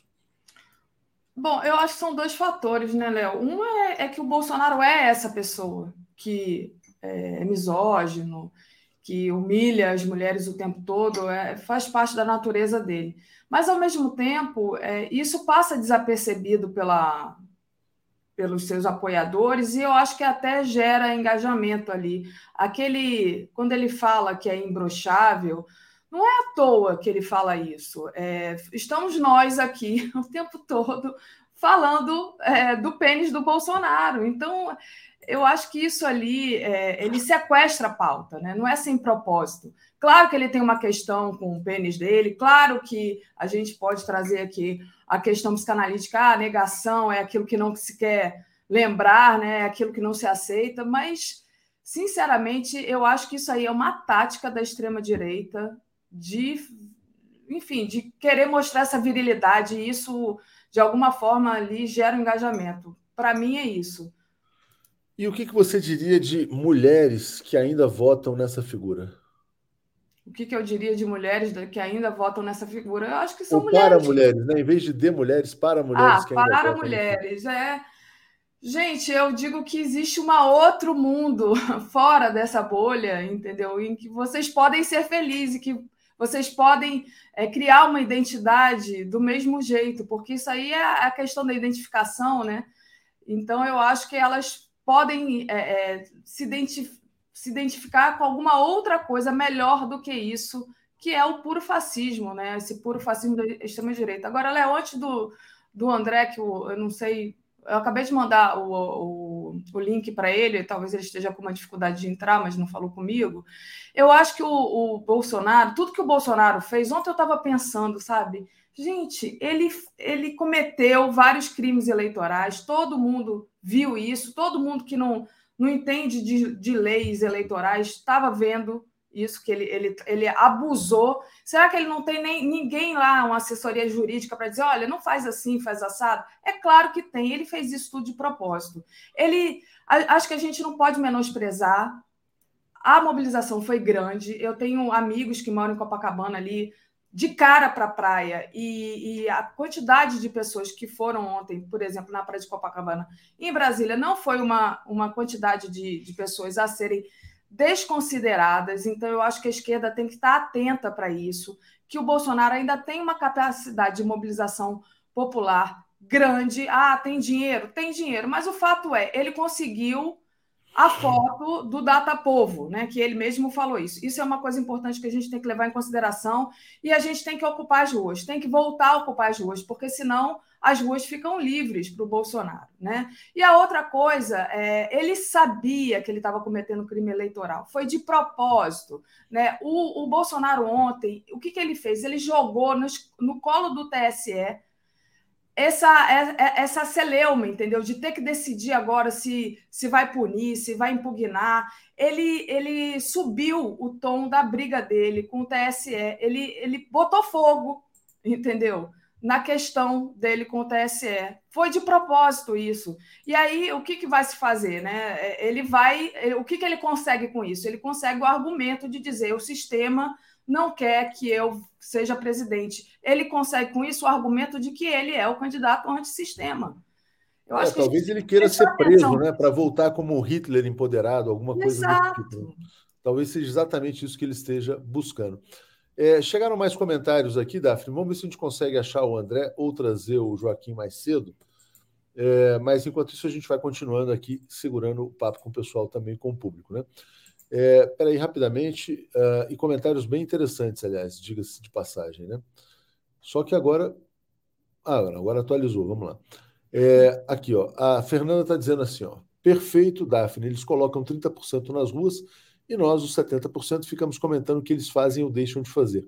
Está na hora da democracia pautar.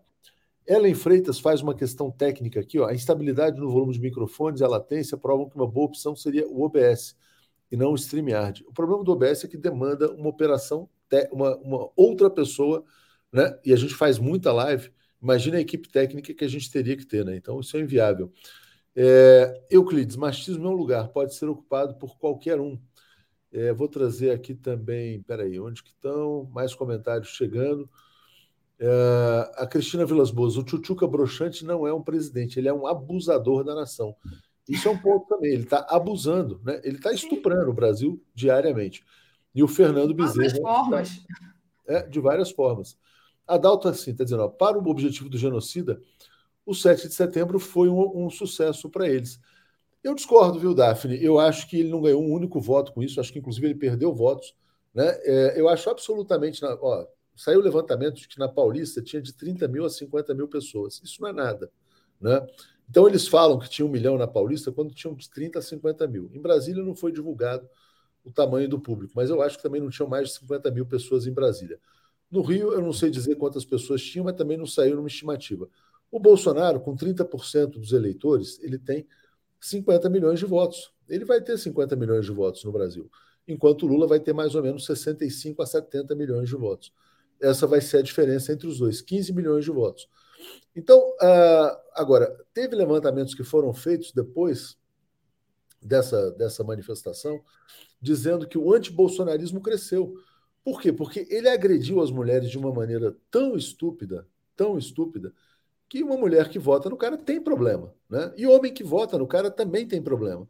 Né? As pessoas vão percebendo o seguinte: porra, será que vale a pena, né? Para sei lá, para vender um, uma saca de soja um pouquinho mais cara. Porque...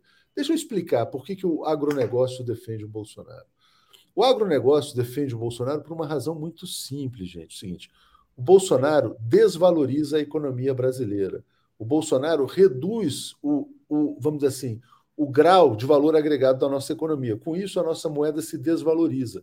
Quando a moeda brasileira se desvaloriza, o dólar está 5,20, 5,30 mais ou menos, isso aumenta a rentabilidade dos setores exportadores da economia. Então, o agronegócio não defende o Bolsonaro por patriotismo. O agronegócio defende o Bolsonaro porque ganha mais dinheiro. É uma questão óbvia. Né? Então, assim, existe um conflito entre os setores exportadores da sociedade e o restante da sociedade brasileira. Não tem nada de patriota nisso. Então, é até racional, é egoísta, mas é racional que eles façam essa defesa dessa figura. Né? É, então, é normal que ele tenha bases de apoio no interior, no centro-oeste, etc. e tal, porque existe um conflito distributivo na sociedade brasileira. Agora, a maioria da sociedade percebe que isso não é o melhor para a nação. Então, o fato dele ter apoiadores, normal, ele tem 30% dos votos. Agora, ele ganhou voto no dia de ontem? Não, ele perdeu. É, e ontem o Paulo Moreira Leite falou uma coisa importante também sobre essa questão de ocupar as ruas. Olha, talvez o Lula e o Alckmin queiram uma eleição de baixa intensidade, acabar com esse caos, mandar o esgoto de volta para casa, né? É, provocar, é, pacific... não, é, não é nem pacificar, na verdade, é devolver um mínimo de tranquilidade ao país. Então, não tenho certeza também se é o momento de ficar fazendo grandes movimentações de rua, ir para as ruas, tal, etc. Então, tem gente que defende essa tese, tem gente que defende que não. Eu acho que é um debate que está aberto. Nas próximas pesquisas, eu acho que a gente vai ver exatamente o mesmo quadro: Lula com 45, Bolsonaro com 31, 32, o Ciro com 7, a Simone Tebet com 5. Né? A grande questão é: eleitor do Ciro Gomes, vocês vão fazer com que o Brasil dance à beira do abismo? com um fascista na presidência, eleitores da Simone Tebet, vocês vão querer um abusador de mulheres na presidente? Que ele abusou da Michelle ali publicamente, né? Então acho que é isso, Daphne. Passo aí para você refletir sobre esse ponto. Eu tenho sérias dúvidas sobre essa questão de competir por mobilização. O André está entrando, ele me mandou uma mensagem aqui, Léo. Deixa eu só colocar aqui uma, uma foto que eu recebi ontem e eu até compartilhei no Facebook, vi que muita gente compartilhou também, que é essa daqui, tá?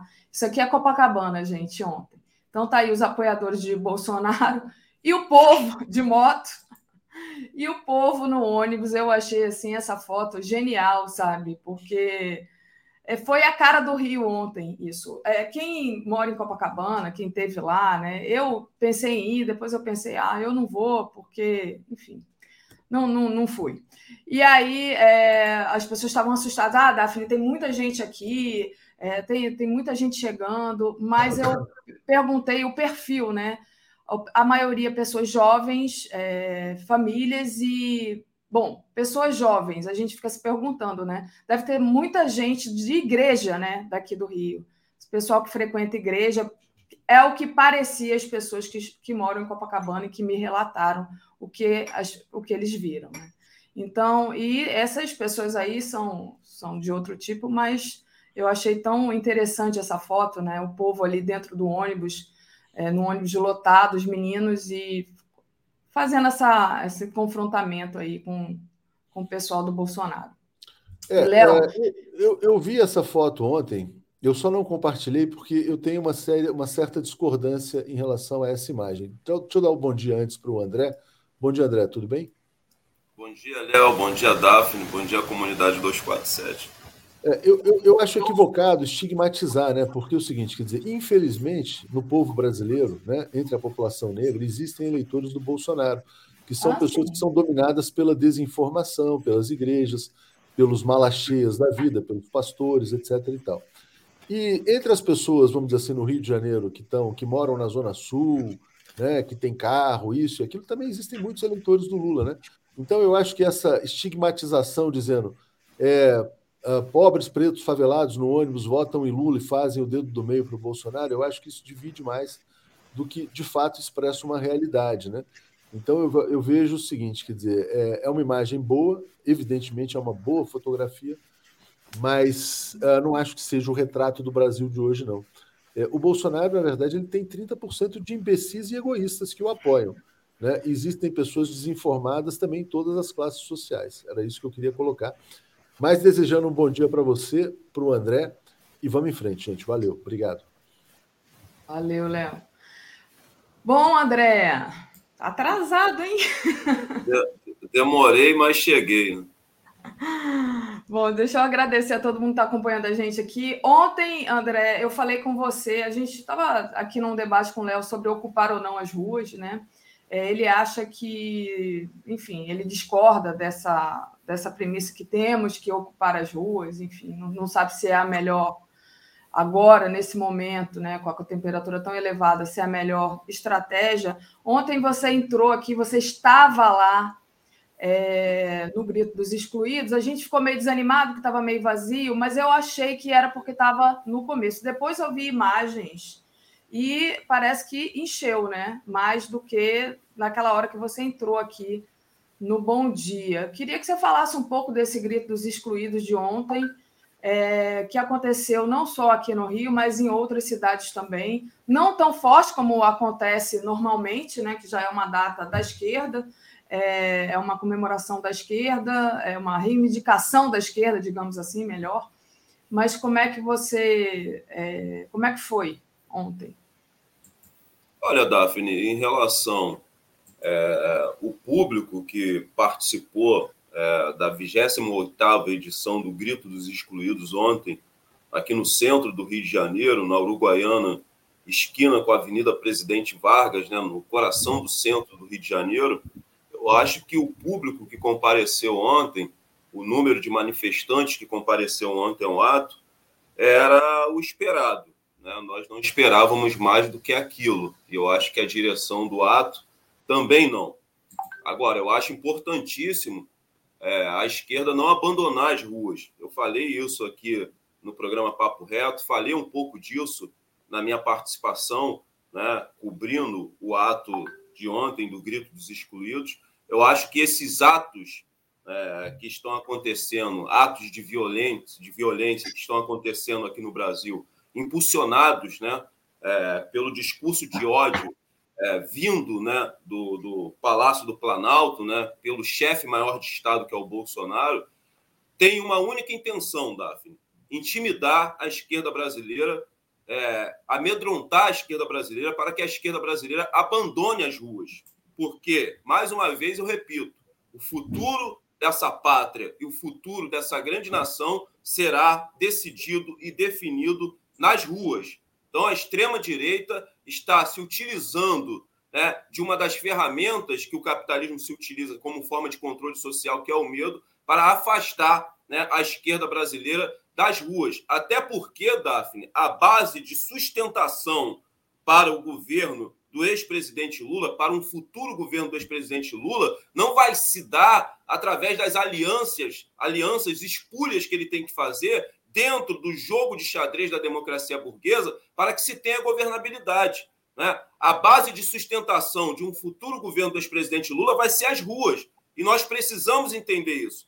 2022 não é 2002. Nós estamos vivendo uma crise econômica, uma crise política e temos uma crise internacional. O Brasil não é uma ilha. Isso vai afetar diretamente o Brasil. Então, Lula vai precisar de base social para servir como base de sustentação do seu futuro governo. Ou a esquerda entende isso de uma vez por todas e não dá a permissividade para que a extrema-direita insira no nosso medo, insira no nosso meio o medo para nos afastar das ruas, ou, ou o Lula vai ter muita dificuldade para governar esse país. Então, acho que é hora, sim, de tomar as ruas de todo o país e de lá não sairmos mais. Não importa se a extrema-direita vai estar nas ruas, não importa se vai, estar, se vai ter continuidade desses atos né, isolados, né, praticados por indivíduos, né, atos violentos. Não importa se vai avançar a, a violência através das forças de repressão do Estado burguês, nada disso importa. As ameaças de morte, as ameaças por parte da milícia. Nós temos uma responsabilidade, Daphne,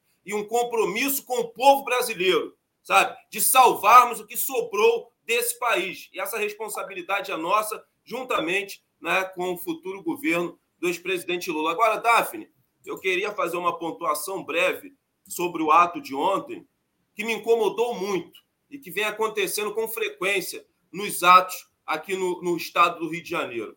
Desde a chegada do carro, do carro de som da final uruguaiana, até o término do ato, que foi no Cais do Valongo, todos aqueles que fizeram uso da palavra, em nenhum momento pronunciaram a palavra Lula. É incrível, é incrível, sabe? A, a palavra de ordem que regeu o ato de ontem foi a palavra de ordem fora Bolsonaro. Isso já está obsoleto, Davi. Isso já está obsoleto. Fora Bolsonaro já passou. Essa pauta está obsoleta.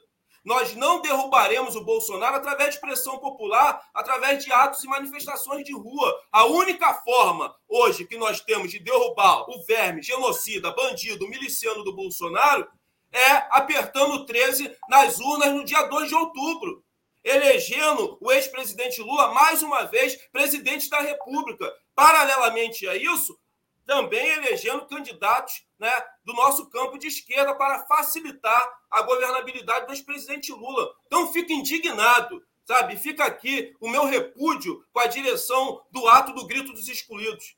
Todos os que participaram, que fizeram uso da fala, não pronunciaram o nome do ex-presidente Lula. Em nenhum momento falaram da importância de elegermos Lula para salvarmos esse país. Ficaram debruçados mais uma vez nessa pauta obsoleta, que é a pauta fora Bolsonaro, que não cabe mais, Davi. Não cabe mais.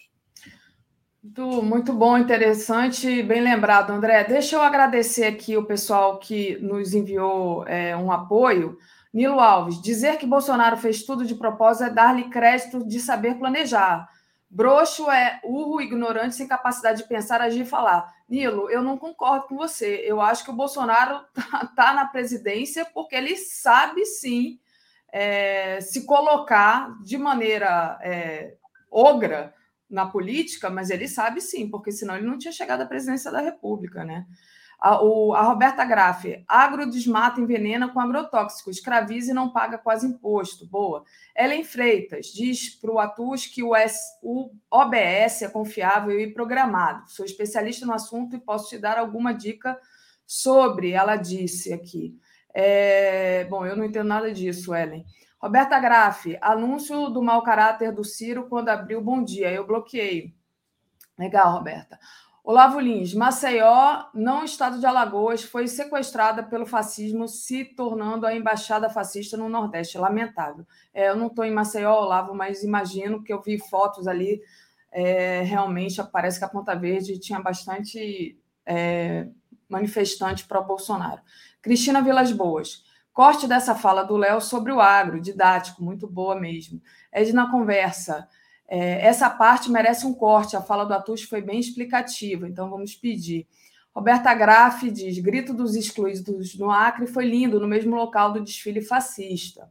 Mariellen Romero: brochonarismo na rua é mobilizado por redes de desinformação.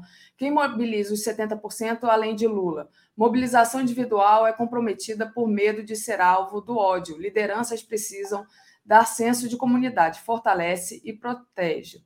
O Mark disse que o Léo é extremamente cauteloso, mas não é o momento de se portar assim. Falar em cautela a 24 dias das eleições é um erro. E a Ellen diz que. É, não, eu não acho. É, eu acho que ele não leu o seu superchat, ele já tinha saído, Ellen.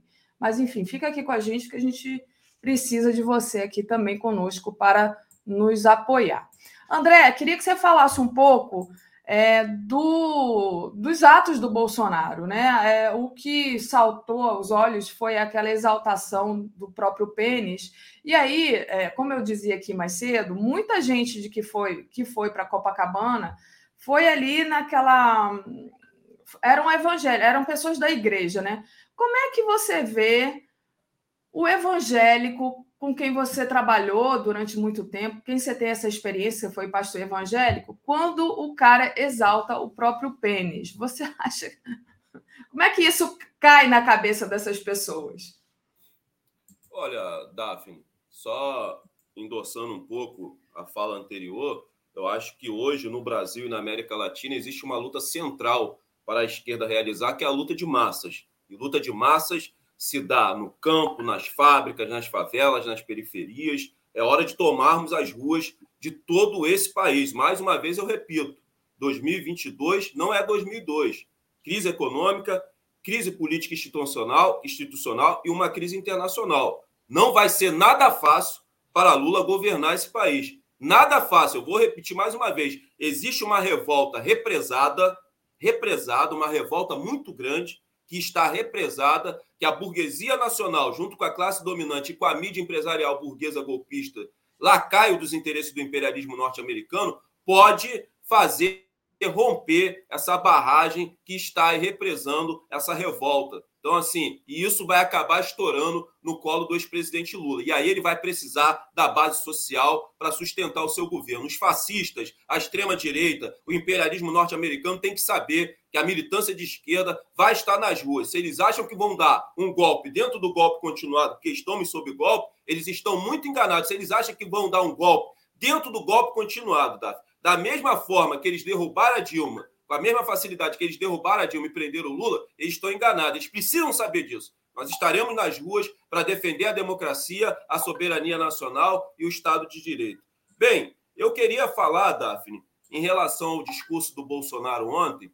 Primeiro, quero falar do, dos atos né, que aconteceu ontem no 7 de setembro pró-Bolsonaro. Primeiro, ele se apropriou de um ato cívico que acontece anualmente no Brasil, né, para fazer campanha eleitoral. Cometeu crime eleitoral, coisa que ele vem cometendo desde que ele assumiu a cadeira da presidência da República. E aí o Rodolfo Rodrigues né, entrou com uma medida no TSE que não vai dar em nada. O né? PT entrou também. Não, não vai dar em nada. O PT e o Rodolfo não vai dar em nada. Não, não, não, não derrubaremos o Bolsonaro por nenhuma medida é, pela via institucional das instituições burguesas.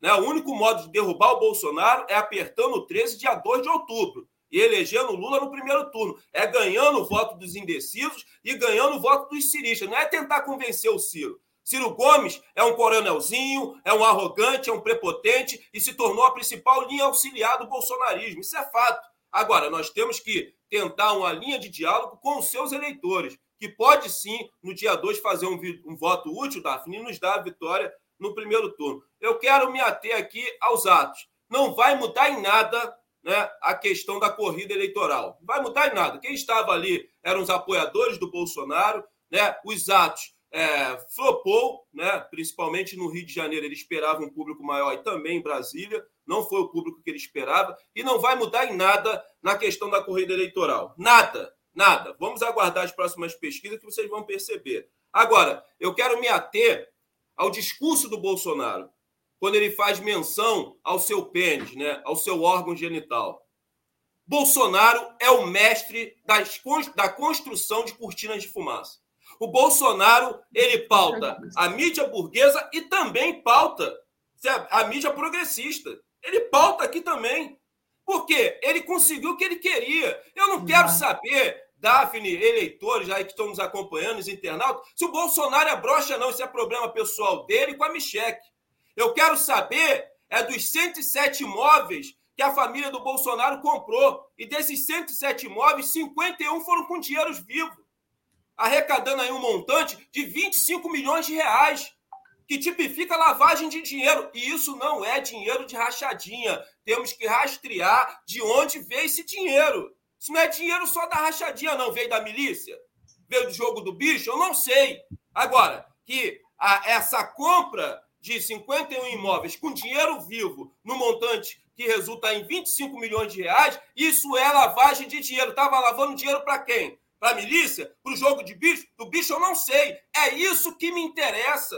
E aí a gente fica discutindo aqui o pênis do Bolsonaro, se ele é broxa ou não. Mais uma vez, ele está conseguindo pautar e ele está construindo uma cortina de fumaça para se proteger, sabe, de um dos maiores atos de corrupção da história desse país. 51 imóveis comprados com dinheiro vivo. É isso que eu quero saber e é nisso que eu quero bater, porque isso desgasta o Bolsonaro.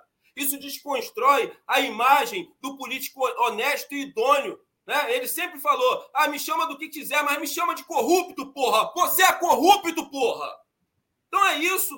Não, então a gente não tem que discutir pênis de Bolsonaro aqui, não. A gente tem que saber é de onde veio esse dinheiro que a sua família comprou 51 imóveis no montante de 25 milhões de reais. Isso tipifica lavagem de dinheiro e tem que rastrear de onde veio esse dinheiro, que não é só dinheiro de rachadinha, não. Não é só dinheiro de rachadinha, não. André, infelizmente daqui a pouquinho já, a gente já está acabando aqui a participação. Deixa eu ler aqui o, os nossos internautas que nos enviam é, apoio e pedir para o pessoal não deixar de deixar o like, compartilhar a live. Quem puder, torne-se membro aí do YouTube. Quem puder ainda, faça uma assinatura solidária em brasil247.com.br apoio, tá? É muito importante. Pércio Barros, André, o que motiva a falta de apoio explícito a Lula? Tá falando da sua fala aí do grito dos excluídos, né? Gabriel Santa Rosa. Bom, André, bem por aí, pura cortina de fumaça. Beto Mafra, que é meu amigo lá de Belo Horizonte. André, você tem um microfone à disposição. Evite o berro de quem está sobre um caixote, fica cansativo. Corda ah, bamba. Bom dia, André. Né? Deixa, deixa, eu terminar aqui, André, rapidinho. Bom dia, é, Daphne André. Essa fala do André, que o próximo governo não será fácil, poderia ser usada por todos os analistas do 247. Não vai ser fácil. Marisa Borges. Aí é um recado para o Alex, chegou aqui atrasado. Marisa deve estar assistindo atrasada. A elite econômica desse país controla o, te, é, o tempo, o Estado para os seus interesses. Por isso estão ora batendo, ora alisando Bolsonaro para que o Lula chegue ao segundo turno mais fraco. Concordo aqui com a Marisa. Tânia, Regina, ocupar as ruas não, se fica, não significa fazer baderna. É uma demonstração de força e uma oportunidade de conquistar eleitores indecisos, indecisos e equivocados. André, é, já estou aqui com o Joaquim.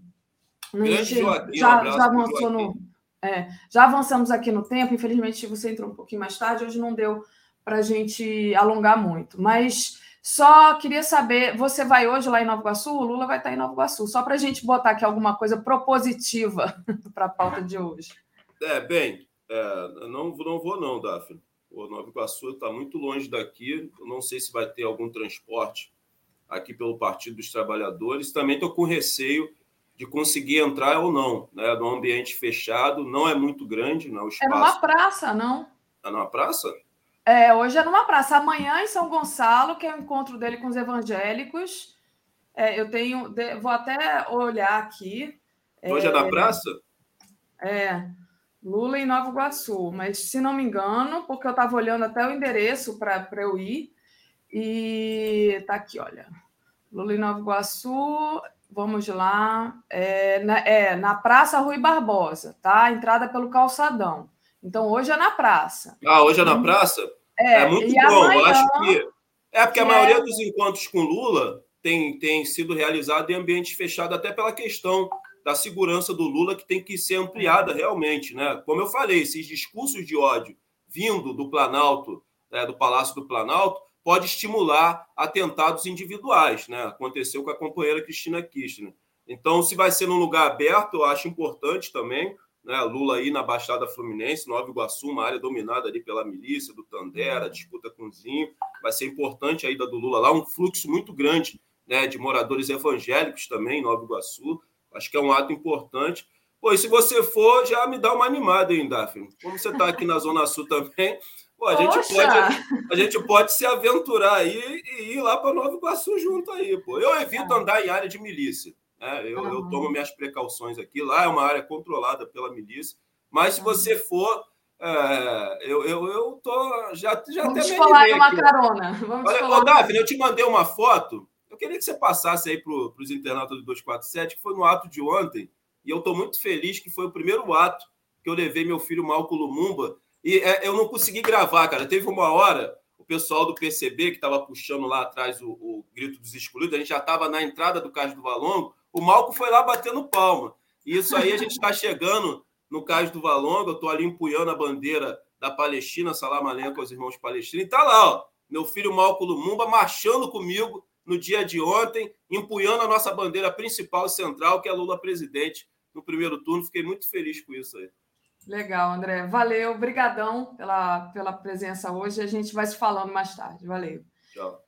Gente, deixa eu trazer aqui o Joaquim. Bom dia, Joaquim, tudo bem? Olá, olá, Daphne, bom dia, bom dia, comunidade. Tudo certo, estamos aqui para mais um dia para comentar as notícias, os vexames, tudo que você perguntar, estamos aqui para comentar. Maravilha. Bom, Vexame é... de ontem do Lula, né? Do Lula, não, do, do Bolsonaro no, no, caso lá da eleição, atacando o Lula, e o Lula deu uma excelente resposta. É. Olha, deixa eu, antes de da gente começar aqui na nossa análise do que foi ontem os atos do, do Bolsonaro, né? Queria só, gente, meu computador deu uma travada aqui, deixa eu dar. Queria só agradecer ao pessoal que está aqui conosco e mandando superchat para a gente. É muito importante o apoio de vocês, né? Kazumi Munakata, há uma analogia entre o imbrochável e a espada erguida no grito do Ipiranga. Fernanda DS, sempre tem um motivo para a esquerda não ir para a rua. André mesmo acaba de dar exemplo. Bolsonaristas estão em todas, em todos, do mito. Eu não falto nenhum. Rosângela está pedindo para o André gritar mais. Li Oliveira, foram os outros 55 imóveis comprados pela família. Vânia Santana mandou aqui um super sticker. É, e o André acabou que não respondeu a pergunta do Pércio, mas tudo bem. Vamos lá, Joaquim. É, como é que você viu ontem, né? Vamos começar aí com uma análise do que, que foi os atos de ontem, né?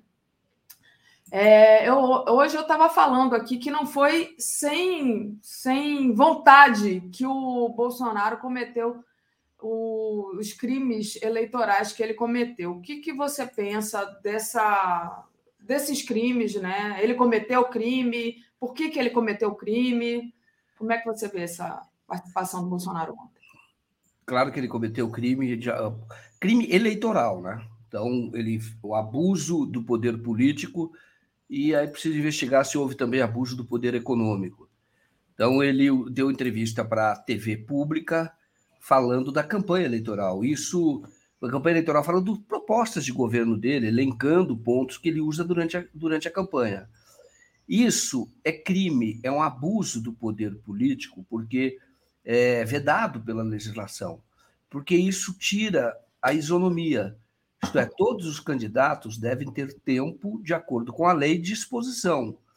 O presidente, quando é candidato à reeleição, ele tem uma, ele tem uma exposição maior, mas ele deve falar em assuntos de Estado. Não deve usar para fazer promoção da sua, da sua eleição ou da sua candidatura. Ele não pode fazer isso. Isso é abuso do poder político. Então, cometeu sim crime de abuso do poder político. Entendo que o TSE deva analisar. Só que eu falei ontem e repito aqui: é preciso ter cuidado com uma armadilha que poderiam querer é, caçar a candidatura do Bolsonaro para facilitar, por exemplo, a candidatura da Simone Tebet. Isso, é, ou mesmo do Ciro Gomes, tentando aí criar algum feitiço né, na véspera da eleição. Isso não é correto, isso eu acho que é uma armadilha, isso também é para interferir no resultado eleitoral. Eu entendo que o Bolsonaro mostrou exatamente quem ele é ontem, e o Lula respondeu à altura. O Lula fez uma manifestação, respondeu à altura, falou: olha, ele, 2 7 de setembro, dois feriados desse, ele foi candidato. Nenhuma vez ele usou o, o evento para fazer algum tipo de promoção eleitoral, não pode fazer isso. Então, o Lula deu essa resposta e ainda falou que o, o, uma coisa muito interessante da resposta do Lula, e aí já é um pouco, foge um pouco do assunto, né? mas eu vou voltar, é, para dizer o, o, que, que deve ser feito. Mas o Lula disse o seguinte: olha, o Bolsonaro é, ele comparou o governo dele, fez comparação com o governo da Venezuela, da, da Nicarágua. Aí o Lula disse uma coisa muito interessante, ele falou, por que, que não comparo o seu governo com o meu governo? Porque ele já foi governo. E é isso que vai estar em disputa. Isto é, alguém analisando a capacidade de governar do Lula e a capacidade de, que eu não vejo nenhuma, não vejo mesmo, de governar do, do Bolsonaro. O que aconteceu com o Brasil sob o Lula e o que está acontecendo com o Brasil sob o Bolsonaro. É essa a comparação que o Bolsonaro vai fazer. Vai fazer comparação com Venezuela, com Nicarágua. Gostei desse ponto da resposta. Pior, né? O Bolsonaro quis comparar as primeiras damas, né, Joaquim?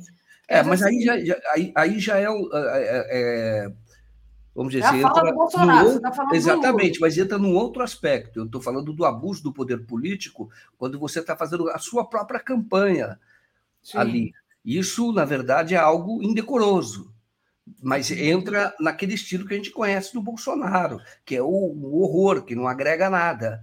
Mas é nesse sentido que quando ele faz esse tipo de baixaria, mas aí entra no capítulo das baixarias, que também o eleitor rejeita, sobretudo a eleitora, está mostrando. Agora, o que deve acontecer é, neste momento, é, o, eu acho que o TSE deve, deve, deve aplicar uma multa contra o, o, o Bolsonaro, é, e, e, poderia, mas a gente, a gente sabe que da Câmara não vem algum movimento no sentido do impeachment. Mas mais do que isso, David, eu vou falar uma coisa para você. Ontem foi um tiro no pé do Bolsonaro, porque eu vi levantamentos, né, quem monitora a rede, ele não agregou nada. Ele falou para a bolha dele, era uma oportunidade de falar para quem não o rejeita, e o quem rejeita tem 47%. Então ele, ele precisa de. Ele precisaria conquistar, é, é, diminuir a rejeição dele em 17 pontos e para poder ganhar a eleição. Então ele teria que falar para esse outro público, e ele não conseguiu falar, ele falou para o público de sempre. Então, embora ele tenha havido crime, ele deva ser punido, é, eu entendo que o, a maior punição dele vai ocorrer nas urnas. E agora é preciso um esforço maior ainda para que a eleição do Lula ocorra no primeiro turno. E aí é outro assunto que a gente vai comentar, que é a manifestação, por exemplo, do Merval e, na verdade, do que a elite brasileira, os setores da elite brasileira querem. Um segundo turno para emparedar o Lula, para desidratar o Lula, para que o Lula eh, seja mais a terceira via, vamos chamar assim. Com certeza. E você disse que ia voltar no, na questão do Lula, né? É, Isso. É. O Lula, não, porque eu gostei do, do, discurso do Lula. E aquilo que, quando tem essa. O, o, o Davi, será que o eleitor, esse tipo de comparação que é feita entre primeiras damas ou mulheres, tem eleitor que aprove uma coisa dessa? Não? Você acha que tem? tem que ser meio cafajeste, meio canalha. Não, você acha que há um número tão grande assim de pessoas que achariam que isso é importante, que isso define voto? Acho que não. Ah, eu acho que ele não ganha voto com isso, não. É uma coisa assim. O, o Bolsonaro, isso eu acho que ele faz sempre pensar. Né? Eu acho que ele não tem uma, um motivo exatamente. A questão da virilidade é, até tem, mas essa comparação que ele fez ontem da, da Michelle com a Janja, realmente aí foi demais, sabe? É baixaria pura, né? Baixaria pura. É, é, revoltante, né, gente? Aquilo ali foi alguma coisa assim que a gente não consegue nem ver.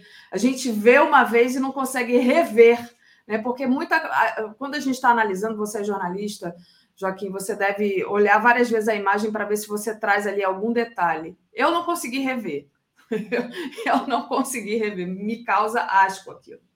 Nossa, você está usando a expressão que usa. Você viu a expressão que você usou, que você acabou de falar a expressão, não sei se você já leu o texto, mas uh, o editorial do Estadão o editorial do Estadão. Ah, eu não, você mandou para mim, não cheguei. Não, mas você usou a expressão que. Nossa, tá aí o editorial em carne viva. O editorial está certo. Porque ele estava falando o seguinte: ele falou do, do, do, do Bolsonaro, né? Tá criticando o Bolsonaro, é, o discurso dele, como ele usou a máquina, como ele, ele não tem noção do que é o cargo, e ele fala da rejeição muito grande, sobretudo entre as mulheres. Aí o Estadão usa, ele simplesmente causa asco. É, é isso que você acabou de falar. É asco, entendeu? É isso que ele consegue provocar. É asco. Mas fala muito das mulheres, é por isso que ele não tem voto entre, entre as mulheres. É asco. Uma coisa interessante o que você acabou de falar, porque é isso mesmo. Eu acho que. Mas isso, isso é ele, né? Agora, Daphne, de onde veio isso? A gente começa a falar o que que, o que, que, o que, que o Bolsonaro representa. Ele representa, viu? E Sim. por isso que ele tem esse engajamento que é grande. Por que, que ele, ele representa? Ele representa as pessoas, os, os analfabetos políticos, ignorantes mesmo. O Bolsonaro é o empoderamento da ignorância, é que nós estamos vendo uma parte do Brasil. O Brasil tem essa parte. E aqueles que odeiam, os odientos, entendeu? Aqueles que odeiam. Então, é isso que, isso que representa o Bolsonaro. Ele representa o que há de pior eu já usei essa expressão e vou continuar usando. Nós estamos vivendo a caquistocracia. Caquistocracia significa governo dos piores. Existe esse termo, eu não sabia. Descobri agora com o governo Bolsonaro já faz algum tempo, né? Em 2000, depois de 2019, analisando, falei, mas que governo é ele? Onde é que se encaixa esse governo, né?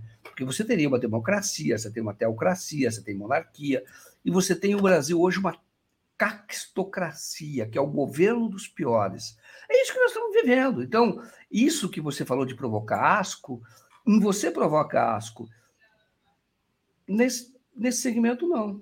Eu acho que isso é espontâneo, que ele é engraçado, que quá, quá, quá, quá, quá, que é isso mesmo. É, é a, por exemplo, esse tipo de comparação de, de primeira-dama, de mulher, é, é, o mesmo cara que vive na, nas piadas homofóbicas, é, racistas. Isso é, o Brasil tem uma parte grande que, que, é assim, é maioria de jeito nenhum. Não acho que seja nem 30%. Aí o, é, o, estão aqueles que são antipetistas e muitos deles têm ódio no coração. Mas tem ali uns 15%, que é o que nós vemos na nossa família, muitas vezes, em roda de amigos, numa empresa, você tem, muitas vezes você tem a pessoa falando, mas o que esse cara fala não faz sentido, entendeu? É meio sem noção, é muita ignorância, né? Mas tem, existe, e nós estamos vendo que eles chegaram ao governo, chegaram ao poder com a ajuda de jornal como o Estado de São Paulo e do Merval. O Merval, que, que, que escreveu um artigo hoje né, fazendo autocrítica por ter apoiado Bolsonaro, achar que Bolsonaro era alternativa era, era uma alternativa ao, ao PT, ao Haddad, no caso, naquela ocasião, ele, ele, acha, ele falou que era um equívoco, foi um equívoco, foi um erro. E o Estadão fez um editorial dizendo uma escolha muito difícil. Onde já se viu isso? É, em grande parte que nós estamos vivendo, na verdade, é muito mais consequência do que causa. O Bolsonaro é consequência do que aconteceu com o Brasil é consequência. Ah, como Lava Jato, a, as, as manifestações de 2013 completamente despolitizadas, depois é, capturadas pela extrema-direita, uma história que ainda não está muito bem, não está bem contada. Mas ali você, o, o é, vamos dizer assim, esse, esse tipo de eleitor, para não usar uma expressão mais forte, que é saiu do esgoto, mas ele apareceu, viu a rede social, eles foram empoderados. E esse empoderamento, que se nós tivéssemos uma imprensa, formadores de opinião mais qualificados, entendeu? O, o 2013, o 247 tinha apenas dois anos. Então estava crescendo, crescendo muito, mas crescendo agora. E, e não agora, de cinco, seis anos para cá, quando as pessoas perceberam e descobriram que aquela imprensa era uma imprensa ideológica, comprometida com a propaganda neoliberal. Se nós tivéssemos uma imprensa mais séria, isso não teria ocorrido, viu?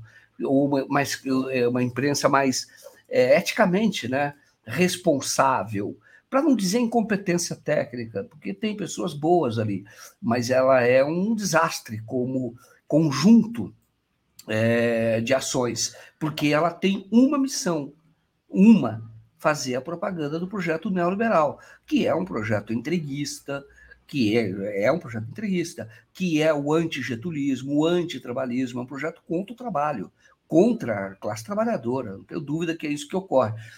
E, e, e, nessas publicações, o Estadão, o Merval é um, é um ideólogo, né? ele é um, muito influente nas publicações do jornal o Globo, muito influente, sempre foi.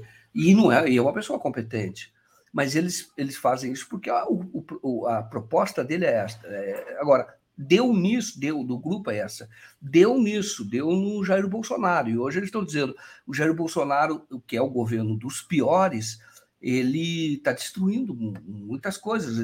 Não é bom nem, nem para aquele que quer explorar, porque você tem um país, o Brasil, com uma perspectiva, uma possibilidade de grande crescimento, de ser um dos maiores países mais influentes do mundo, porque é um país que tem as condições todas para desenvolvimento e estava é, se encaminhando para isso, porque o elemento que falta é a educação, você tem um fortalecimento da educação, e isso, e, e para gerar é, empregos, é, tem uma demanda quando o país vai crescendo por empregos mais qualificados.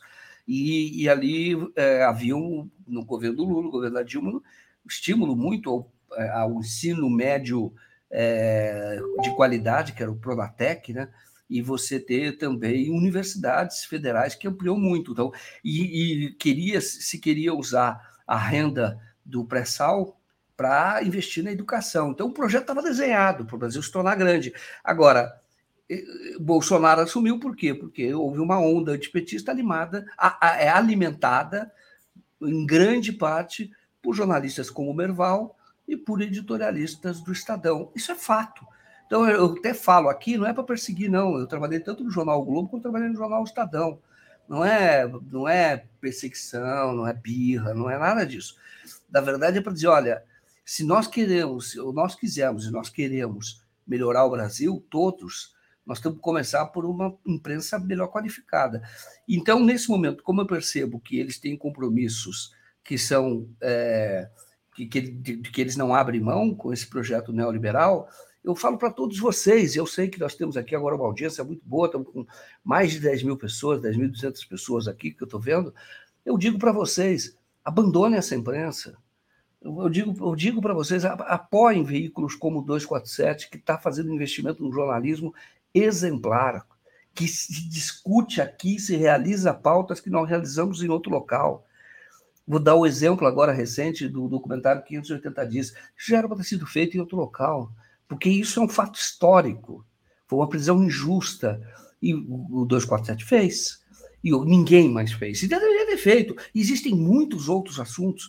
Entender exatamente como foi o governo da Dilma, as pessoas não entendem, fica tudo no preconceito, nos inputs ali. Então eu falo para você, é preciso um jornalismo mais qualificado, uma imprensa qualificada. E eu digo para vocês, eu vejo essa, imprensa crescendo, essa imprensa essa imprensa que eu sonho, me dedico a isso, eu dedico a imprensa há 41 anos, que eu sonho, essa imprensa eu vejo a, a semente aqui no 247, então apoiem. E se vocês não perdem nada eh, deixando esses jornais para lá, entendeu? Porque vive, apoiaram 64, depois 50 anos depois vai lá, foi um erro apoiar 64. Agora foi lá, é, apoiaram o Bolsonaro, e agora tem o Merval dizendo: é, foi um equívoco, ele não era mesmo o cara que poderia barrar o antipetismo, era melhor que fosse o PT. Mais ou menos isso que ele diz, né? Então eu falo, veja bem, eles, eles jogam todo mundo no erro, uma jovem pan da vida. É por isso que às vezes você vai conversar com as pessoas, as pessoas estão deformadas. A imprensa brasileira deforma pessoas elas estão deformadas e muitas vezes com jornalistas supostamente progressistas, e não é, é, é lacaio, é flâmulo, ele está servindo ali a, a, esse mesmo projeto, entendeu? A esse mesmo projeto. Então, olha, apoie a imprensa alternativa, porque o Brasil precisa muito.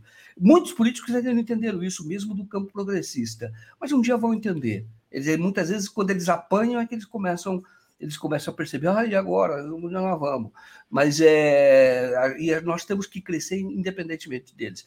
Esses políticos, sejam quem seja, esses políticos progressistas, aqueles que estão comprometidos com uma imprensa livre ou não, nós devemos continuar pela própria imprensa.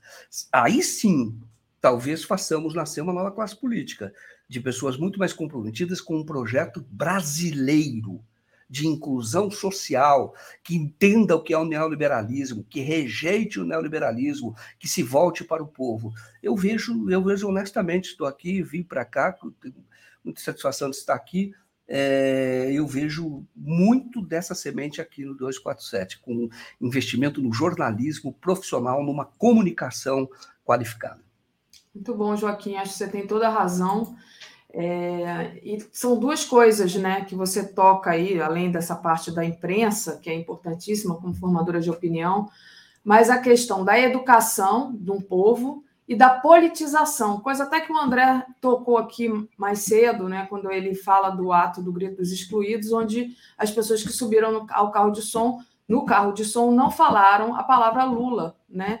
É uma despolitização, em nome ali né, de um, enfim, de toda uma situação política aqui do Rio de Janeiro, que seria longo demais é, detalhar, é, as pessoas não veem da importância de, de, de, se falar no nome de Lula num ato, né?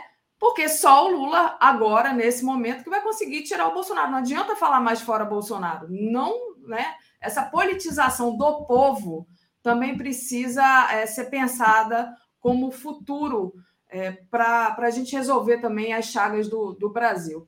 Deixa eu agradecer ao Robson. Agradece, eu, eu queria só complementar, e, mas agradece. Palavra e, Não, aí eu vou ler o, o, os comentários, aí você pode falar mais amplamente sobre isso. O, o Robson, não, desculpa, Jobson, Jobson Batista, eu li rápido dos Santos, seja bem-vindo, Jobson. E agradecer também aqui ao Beto Mafra, herdeiros da Marcha com Deus dos anos 60 elegeram Brochonaro. Edmar Melo, vocês acham que finalmente tiraram o suco de maracujá do Lula e a linha do discurso vai ser mais dura de agora em diante? E, de fato, vocês acham que o 7 de setembro foi a última cartada do Coisa Ruim?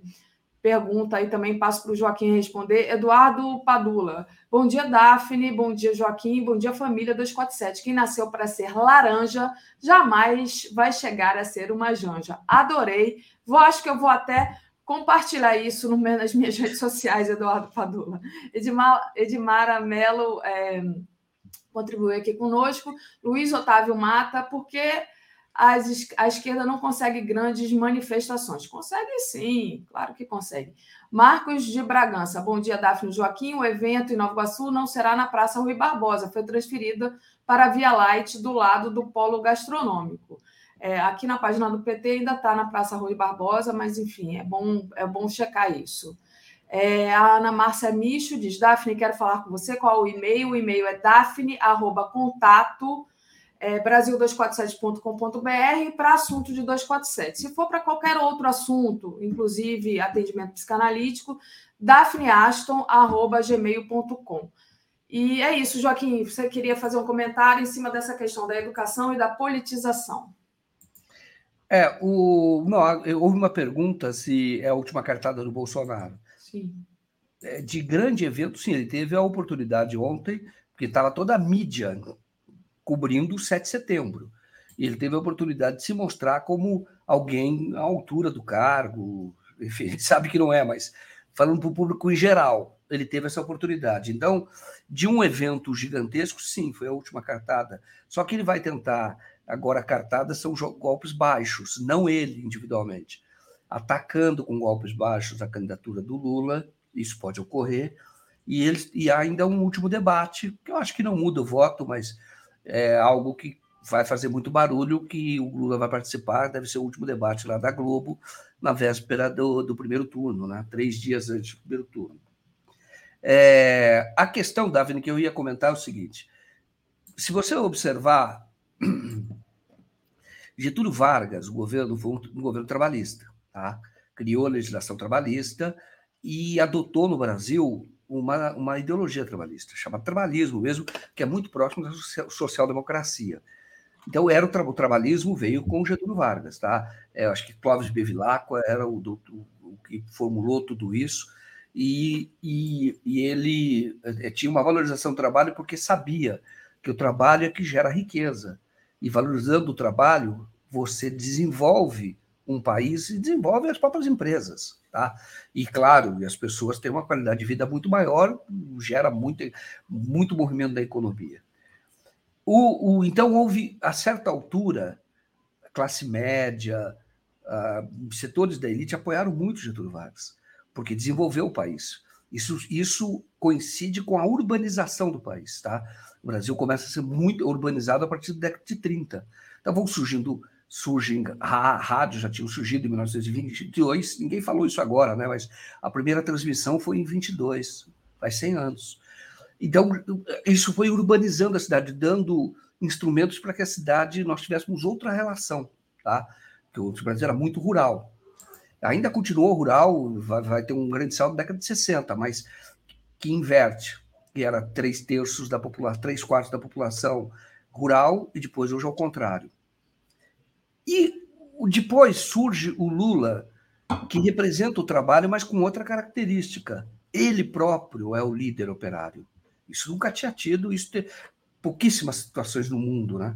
O, o Brizola, quando apresentou o Lula para o Getúlio Vargas, você vai dizer assim, mas como é que ele apresentou para o Getúlio Vargas? Ele estava morto. Mas o Brizola fez isso. O Brizola fez questão de levar o Lula para o túmulo do Getúlio Vargas em São Borja, eu não conta isso. E aí chegaram diante do túmulo, essa era uma condição do Brizola para apoiar o Lula. E diante do túmulo do Getúlio, o Brizola falou com o Getúlio como se estivesse vivo. Doutor Getúlio, eu trouxe aqui um líder operário, é o Lula, ele vai continuar sua obra, mas ele é um líder operário, como é um líder operário, só para falar do mundo. O Brizola falava sempre isso. Teve um líder, um operário lá, que era das minas de carvão, algo assim, da Austrália, que foi o cara que deu o grande salto na Austrália. Ele desenvolveu muito a Austrália. Então, não é comum, mas o que eu quero dizer é que ele representa o trabalho, ele é o líder operário, e se você olhar o Brasil, sempre foi aí é a marca. Por isso que o PT marca Brizola é o antipetismo, sempre foi é o trabalho que é alvo de ataque no Brasil. Sempre foi.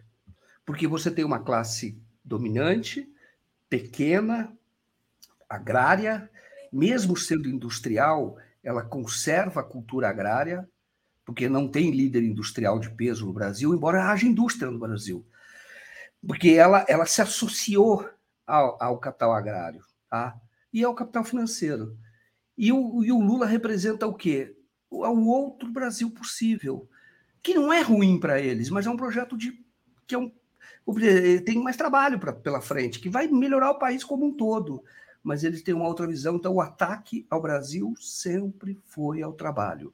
Então, em certo momento, eles apoiam, até certo ponto. Depois, eles começam a destruir, porque não querem perder o poder político. É isso que eles não querem. Eles querem conservar esse poder político de características agrárias, que é o coronelismo que vem lá atrás. Eles querem manter este poder. Por isso que nós temos problema no judiciário, porque, porque ou no Ministério Público, porque eles têm muita influência ainda, o Brasil tem essa característica, tem muita influência ainda na República, vamos chamar assim, que não é plenamente uma república. Na verdade, é um Estado cooptado por interesses privados. Que é isso. Perfeito, Joaquim. A gente é, tem que agradecer aqui os nossos internautas que estão nos apoiando. Como sempre, Alberto Rodrigues diz assim: Golpes baixos já começaram. É, exemplo, ameaças ao Haddad. Queria também é, ler a, o, a mensagem que o João Pedro, nosso desenhista aqui, oficial do 247, diz: Bom dia, meu amigo Joaquim, amo muito você, tenho alegria de ter uma amizade maravilhosa com você e quero te dizer que estou tão feliz sem parar que eu nem consegui dormir direito essa noite. Eu estou feliz porque o Omar Jimenez e Jim Acosta, que são jornalistas da CNN dos Estados Unidos, falaram comigo e compartilharam um desenho que eu fiz só para eles. É, então, o João Pedro pede aqui para eu compartilhar o desenho, e aí é, ele fez, sabe, Joaquim, um desenho meu que eu já compartilhei aqui com o pessoal é, durante a semana. Então, queria agradecer também o desenho que o João Pedro fez para mim. Então, obrigada, João Pedro. Joaquim, passo para você. Então, a gente ia falar sobre a questão de armamento, né? Mas a gente já está aqui em cima do horário. Tá certo. Queria passar para você é, encerrar, então, e aí eu trago Tereza daqui a pouquinho. Ah, só, rapidamente a arma. A submetralhadora que é usada em guerra está em poder civil aqui no Brasil. Isso é uma matéria da Deutsche Welle. Está falando que a Alemanha proibiu essa exportação dessa submetralhadora, igual a que matou a Marielle, tá? que hoje está na mão, tem 27 civis com esta arma. Isso é um perigo, isso reflete esse governo dos piores, tá? Armando pessoas aqui no Brasil. E tem clube de tiro como aquele que o Adélio frequentou, o ponto 38, que aluga, aluga para treino lá, né? Esse, Qualquer um pode chegar e pegar, né? Qualquer Joaquim? um pode ir lá e treinar, e, e 27 estão na mão de civis legalmente. Isso não pode, mas isso está.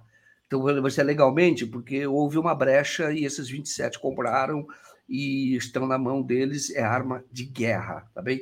Bom, é, é isso é a cara do governo do, do governo Bolsonaro, entendeu? As pessoas passando fome, agora tem um setor que está se armando com com armas que cuja exportação ao Brasil foi proibida. A Alemanha proibiu por pressão de acionistas lá, justamente pelo crescimento de armas na mão de civis do Brasil. Houve pressão lá, a Alemanha não exporta, mas os que estão aqui já, clubes de tiro estão alugando, e existem 27 civis com esta arma. Tá? Isso é a cara desse Brasil aí, perigoso, inclusive.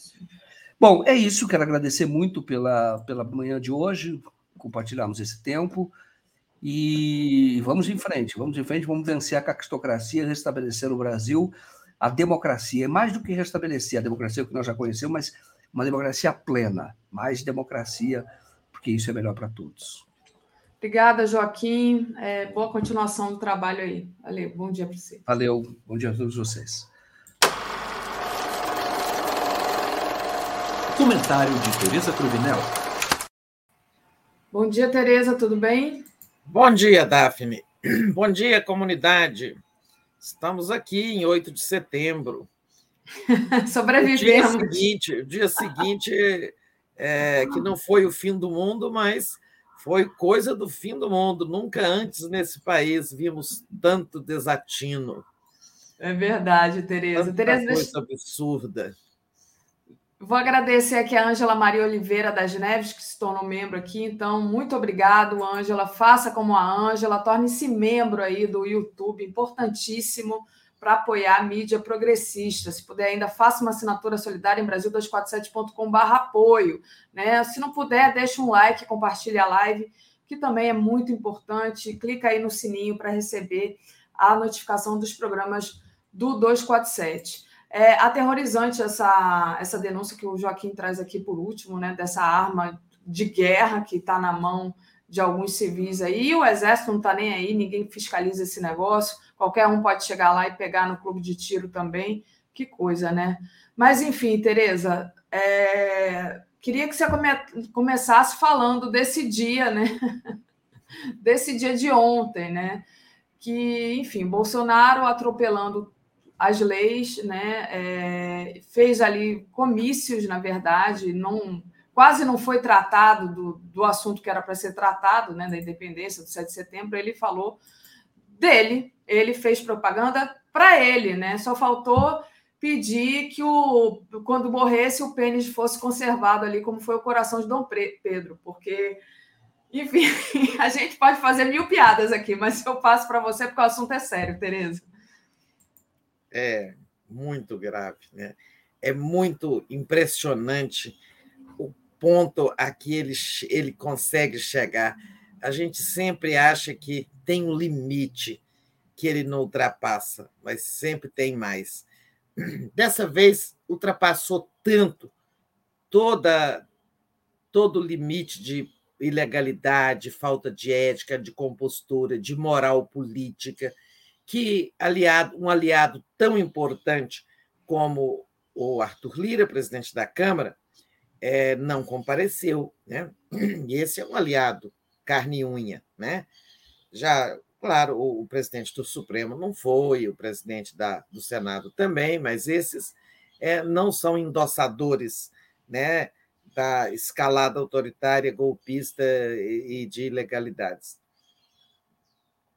Eu acho que já falaram muito ao longo do Bom Dia. Hoje eu não assisti o Bom Dia, fiquei até tarde é, fazendo coisas.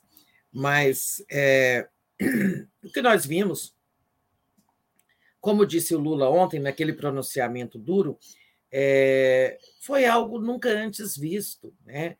Nenhum presidente usou o 7 de setembro para fazer campanha. Nenhum presidente disputou a reeleição usando tão pudoradamente os recursos públicos. Né?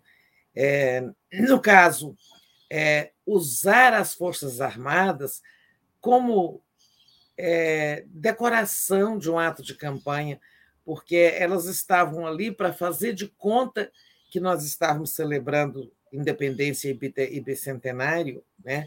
quando tudo foi organizado para ser um grande comício. Né?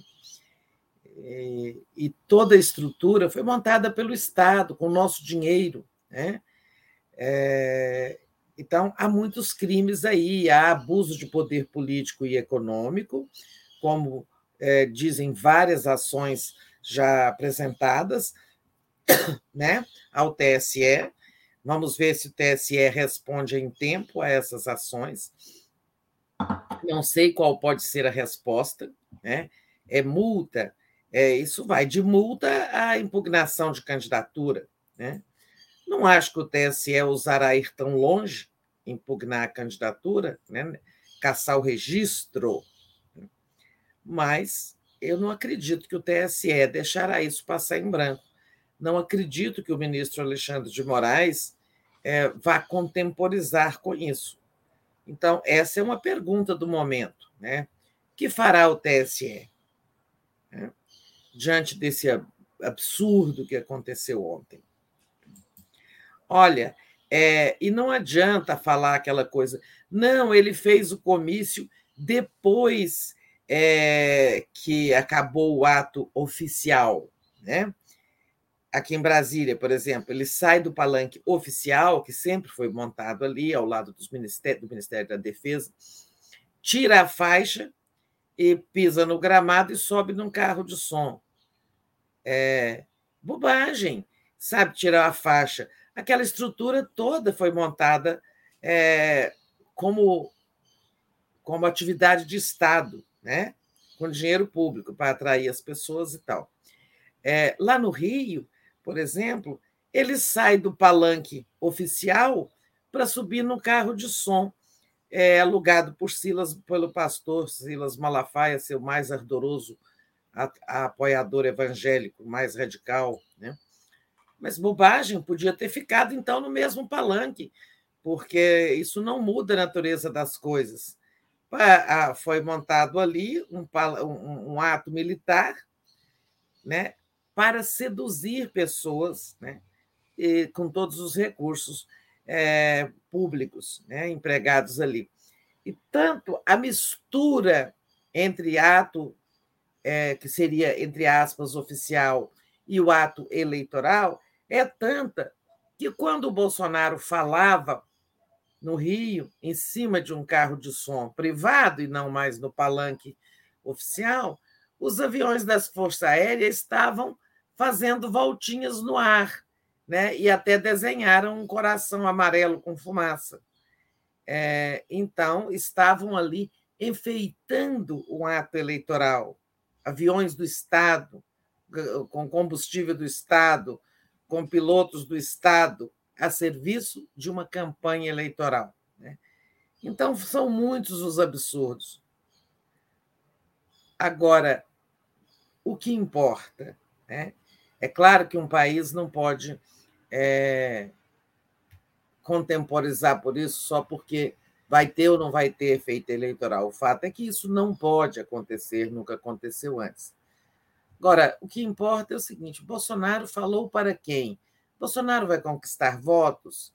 Eu duvido, porque os seus discursos toscos né, é, foram feitos para os bolsonaristas, né, para os uhum. exaltados.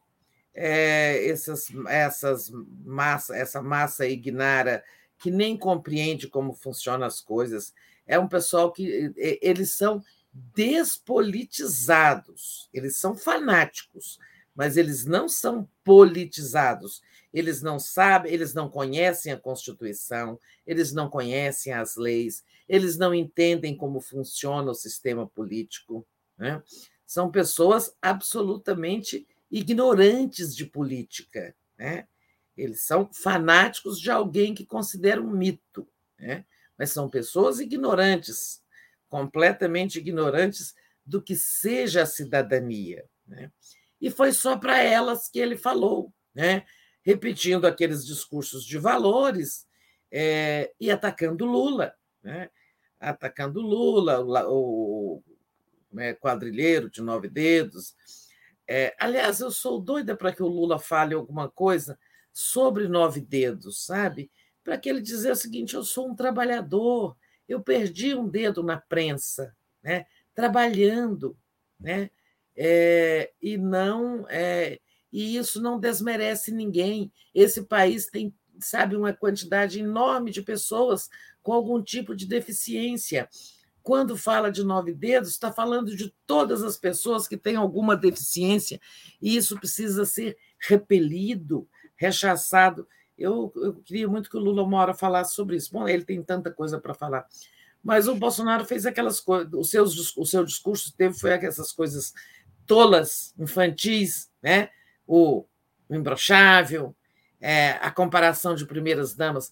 Olha só, o, o Bolsonaro tem uma inveja danada do Lula em todos os sentidos, inclusive ele tem inveja do Lula ter se casado com a Janja porque não foi a primeira vez que ele fustigou o Lula falando na sua é, mulher atual.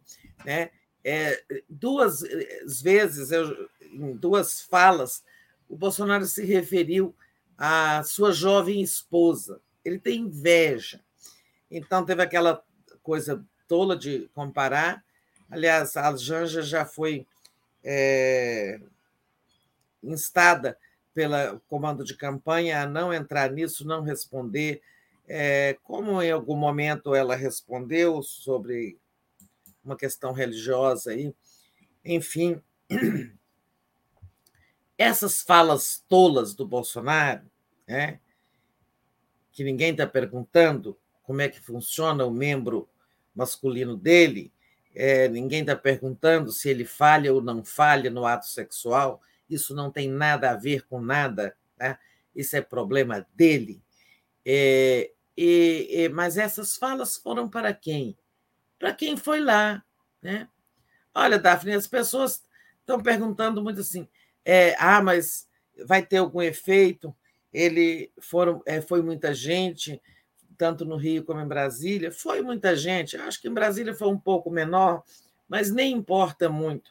É, o fato é que quem tem 30% dos eleitores, tem o apoio de 30% do eleitorado, pode levar é, aquela massa ali. Alguém perguntou assim: por que o Lula não faz grandes manifestações? Até você respondeu. O Lula faz grandes manifestações. Agora, é as do Bolsonaro são feitas, né? Não é quando só porque divulga, olha, vai ter um. Manda ele fazer um comício em algum lugar sem usar um recurso público para ver se ele junta essa gente sem usar recurso público, sem apelar para uma data e sem a participação de forças privadas que também financiaram esse ato. Né? Então, assim é fácil. O Lula tem 44%. Se ele, que tem 30%, é, consegue fazer essa mobilização com o uso ilegal de recursos, o Lula faria muito maior se fosse usar o mesmo expediente. Né? Foram ônibus. Quem pagou os ônibus que levaram as pessoas, que trouxeram os tratores, né? E, o, e quem pagou a estrutura pública? Nós, o povo, né? Então, assim, é, essa a gente não deve se impressionar. Eu não estou nem um pouco impressionada com o tamanho das manifestações dele, porque não acho que ele seduziu, que ele convenceu, que ele né, conseguiu sensibilizar, por exemplo, as mulheres, onde ele tem uma grande desvantagem. Não sensibilizou as mulheres com aquela tolice de comparar a primeira-dama. Né? Não falou para os indecisos. Né? O, que, o que ele falou do Lula, ele já falou outras vezes, e nem por isso ele ganhou votos. Então, não acho que o Bolsonaro vai conseguir crescimento com essa sua última cartada desesperada, sabe, Daphne? O Datafolha está em campo, né? E uma pesquisa que vai pegar o efeito disso, né? As televisões cobriram, televisões abertas, né? É, que então, não é uma coisa noticiada apenas em, em, em canais por assinatura e na internet e tal, nem por redes sociais. Teve ampla cobertura que, aliás, foi um, um, um trunfo dele. Né? Ele usou também a mídia, porque era um evento do presidente, mas, ao mesmo tempo, era um evento do candidato. Então, ele conseguiu uma cobertura eleitoral. Por isso, é, algumas emissoras, por exemplo, a Globo News, é, logo cedo foi advertida até pelo Gabeira, dizendo: olha, nós estamos aqui dando cobertura para um candidato. Eu acho justo que outros candidatos também tenham espaço na emissora agora ao longo do dia. E isso, de fato, foi feito. Eles exibiram é, uma live do Ciro, uma, uma fala também da Simone, e, por último, o vídeo do Lula, né? É, que até foi uma postura, eu achei uma postura correta. Mas não acho que venha virar dessa desse desparrame de ontem, votos para o Bolsonaro. Não acho. Pode ter é, ali dentro da margem de erro, um ponto, dois pontos, três pontos, mas um disparo de canhão para ele se aproximar bastante do Lula? Duvido. Vamos ver, né? É. Não, é, com, com certeza, Tereza, concordo. É, mas, assim, de qualquer forma, eu me surpreendi é, com Copacabana. Eu, inclusive, quando eu acabei o Bom Dia ontem, eu fui aqui no Flamengo, onde ia ter uma motociata, não sei o quê. Eu não vi ninguém com a blusa do Brasil. Para não dizer que eu não vi ninguém, eu vi um, um cara com a camisa e a bandeira do Brasil. É, e achei assim, não vai, não vai ter coro. Mas depois lá em Copacabana, né, estava é, tava ali concentrado. Então, é, penso assim que a gente também não concordo com tudo isso que você falou, mas a gente tem que. Eu fiquei surpreendida com ainda a capacidade, levando em consideração todo o dinheiro e toda a máquina pública dele, dele arrebanhar essa gente. Arrebanhar é o termo próprio, né? A Lígia, Lígia Klein mandou a contribuição aqui para gente. Obrigada, Lígia. Anne Walsh. Ah, discurso foi cortina para o dinheiro vivo. Juliana Souza, chamar Lula de nove dedos é capacitismo. Edna Costa, acho incrível. Bolsonaro faz milhões de coisas que não poderiam ser feitas e não acontece nada, não tem punição nenhuma. Essa aí é a minha questão para Tereza. É só agradecer a Marisa Borges. Recortem a fala do André sobre o povo nas ruas em apoio ao Lula no governo.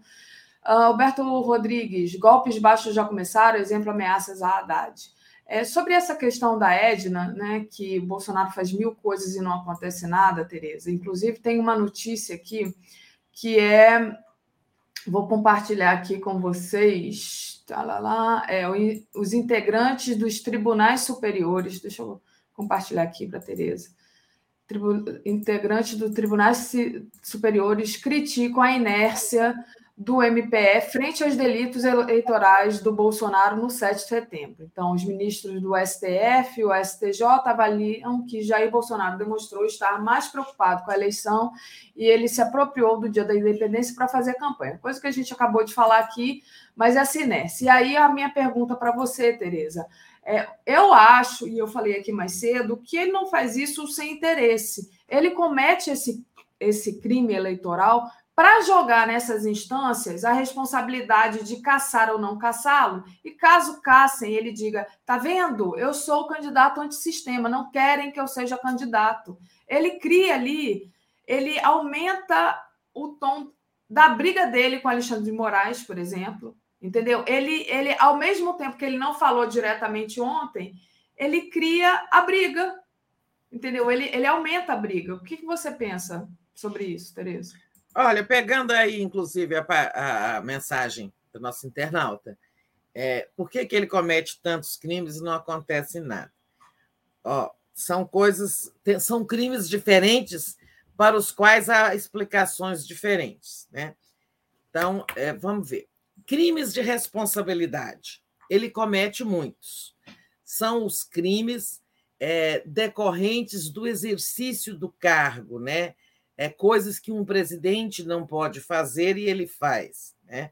Por exemplo, a, a Dilma lá é, criar um crime lá, considerar um crime de responsabilidade uma operação contábil é, que é apelidada é, pedalada fiscal, que foi a antecipação de pagamentos pelos bancos públicos, né, quando deveria até que o Tesouro repassasse esse dinheiro. Isso virou uma pedalada fiscal, um crime de responsabilidade. Olha, o Bolsonaro dá pedaladas fiscais, mas assim, ostensivas, escandalosas. Agora mesmo, para dar o auxílio, inventou um estado de emergência, né? Para contornar a lei eleitoral, para contornar a lei de teto de gasto. O teto de gasto, uma, uma emenda, uma disposição constitucional que ele dribla o tempo todo, etc. Por que, que isso acontece? Por que, que os crimes de responsabilidade não foram julgados? Porque o, é, quem acolhe o, o, a punição é o impeachment, né? E quem acolhe o pedido de impeachment é o presidente da Câmara, coisa que esse, esse poder oni, é, monocrático do presidente da Câmara ser ele que põe para tramitar um pedido de impeachment, isso tem que mudar. Isso tem que mudar Não pode ser assim, é muito poder com uma pessoa só. Tem que é, permitir, fixar um prazo para que o presidente da Câmara se manifeste, 30 dias. Passado esse prazo, o plenário decide. Né? É, então, esse é um tipo de crime que não acontece nada por causa do Arthur Lira. Ele precisa ser historicamente responsabilizado pela impunidade do Bolsonaro nos crimes de responsabilidade. Aí vamos aos outros. Tem os crimes comuns. A maioria dos crimes cometidos na pandemia, por exemplo, né? É, crimes de prevaricação, crimes de improbidade administrativa, é, crimes de omissão diante de denúncias de corrupção, em suma, crimes comuns que são julgados pelo Supremo, mediante licença da Câmara. Mas por que, que eles não são julgados? Porque aí tem o outro poste blindador, que é o, o Procurador-Geral da República, o Aras. O Procurador-Geral tem que fazer a denúncia, ele tem que, é, ela tem que ser apresentada ao Supremo pelo órgão acusador máximo, que é a PGR. Né? E ele não faz isso. Tá? Então, aí estamos explicando por que, que não acontece nada nos crimes de responsabilidade Arthur Lira, nos crimes comuns por causa do Procurador-Geral da República. Agora, na campanha eleitoral, tem os crimes eleitorais. Né? Os crimes eleitorais são julgados pelo TSE, essa, essa é, aplicação da lei eleitoral e, e suas punições. Como eu disse, vão da multa à cassação do registro. Né?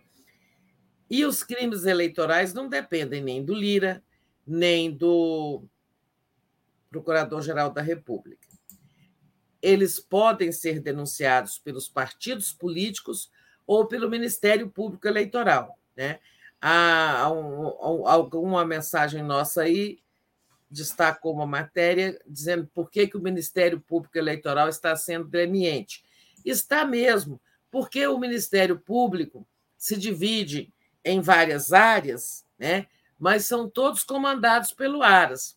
Depois você tem o Ministério Público de Contas, o Ministério Público Eleitoral, é, o Ministério Público ali é da área do meio ambiente, e assim você vai tendo subprocuradores para várias áreas.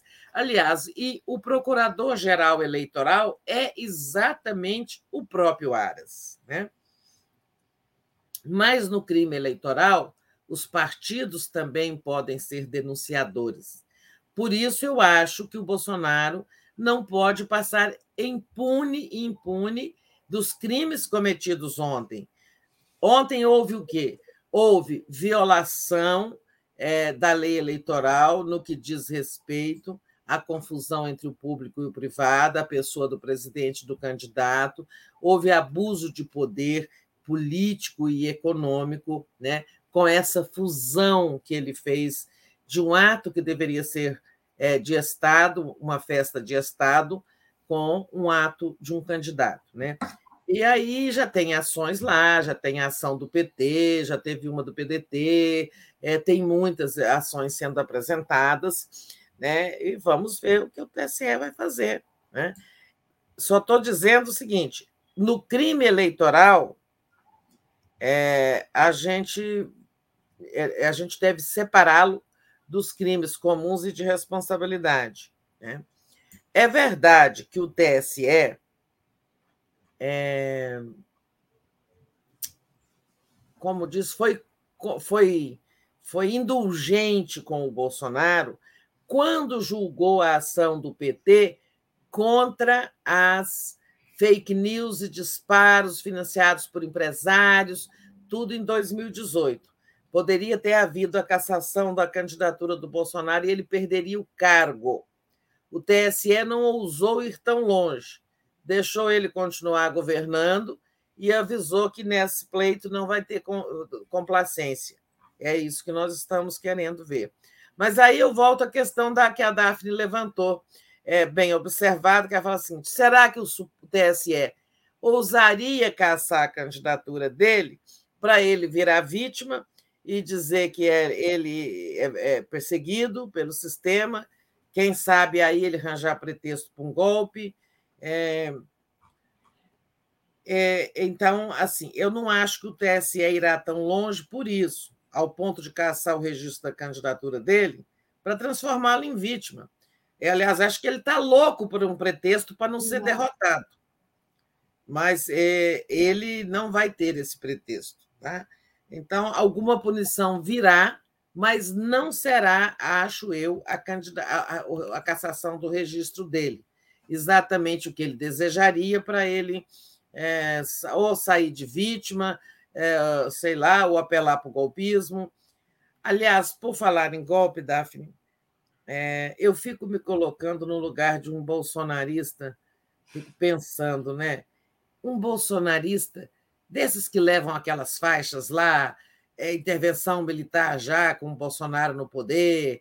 Presidente convoca as Forças Armadas para destituir uh, os chefes das instituições. Né? Tá, foi cheio de pregações golpistas ontem, né? nos cartazes, nas faixas e tal. Essa gente que acredita que o Bolsonaro vai dar um golpe, elas devem estar, essas pessoas devem estar muito frustradas, né? Porque ele fala, fala, late, late, late, e no fim ele fala uma, faz um discurso besteirol, como esses de ontem, e pronto. Né? Ele, o que, que, que ele disse lá no Maracanãzinho, no dia em que a, houve a convenção do PL, que o, ele, o indicou o candidato à reeleição? Né? Ele disse: Vamos às ruas pela última vez. E ele falou pela última vez, dando a entender Dessa vez vai ser para valer, né? Nós vamos arrebentar a cerca. E não acontece. Então, esses bolsonaristas golpistas devem estar frustrados, porque o golpista deles ameaça, ameaça e não faz, né? É verdade. O Daniel aqui está lembrando do Bolsonaro, foi vaiado ontem no Maracanã, no jogo do Flamengo. Foi uma vaia assim enorme, porque ele fez ah, não a sabia. dele. É, depois ele foi para o Maracanã. Aí puxaram um, ei, Bolsonaro vai tomar naquele lugar assim, enorme, foi, foi muito bom. E sobre isso que você falou, sobre é, o, digamos assim, a decepção das pessoas que ficam ali insufladas, achando que ele vai dar um golpe. Ontem o trompetista aí de Brasília foi à frente, bem na frente de um hotel que estava lotado de bolsonaristas lá hospedados e tocou o olê, olê, olá e começou a gritar: não teve golpe, não teve, finalmente não teve golpe. Foi muito corajoso dele quem me mandou. Ah, pois é, o Fabiano, trompetista. Fabiano é candidato a deputado distrital, está pedindo uma força aí a todo mundo para a campanha dele, tá? É, uma, doação em recurso, porque está tudo muito apertado, né? É, eles falam, o PT tem um fundo eleitoral, todos os partidos têm, mas ele tem que ser tão dividido, tem campanha presidente, campanha a uhum. governador e tal. Enfim, o Fabiano é muito corajoso, sempre foi. É, eu até falei, até comentei, né? Que coragem chegar lá sozinho, tocar lá o trompete na frente, assim, de um hotel lotado de bolsonaristas, para tirar onda com a cara dos bolsonaristas. Né? Pois é, até perigoso, viu? É. Ou aquela vez que ele foi, quando teve o desfile dos tanques fumacentos, e ele foi uhum. tocar lá no meio dos tanques. É, é o Fabiano cumpriu um papel, né? É, com aquele trompete. Né? Daquela vez dos, da, dos tanques, o trompete dele foi amassado. Aí houve uma vaquinha e rapidamente é, juntou-se o dinheiro para comprar o trompete. É, mas ele cumpriu um papel. Eu acho que assim, quando Lula estava preso é, ou estava para ser preso, no momento em que as coisas eram péssimas para o PT e os petistas, né? É, assim, não havia condições de mobilização, é, momento realmente assim de debacle. Ele era a, a voz solitária, o som solitário, que não era a voz, era o som, né? Aí, é, é, digamos assim, as aparições dele tocando Lula lá, o Leo lá, é, eram a lembrança de que o Lula existia, que estava preso e, e, que havia pessoas em defesa dele. Né?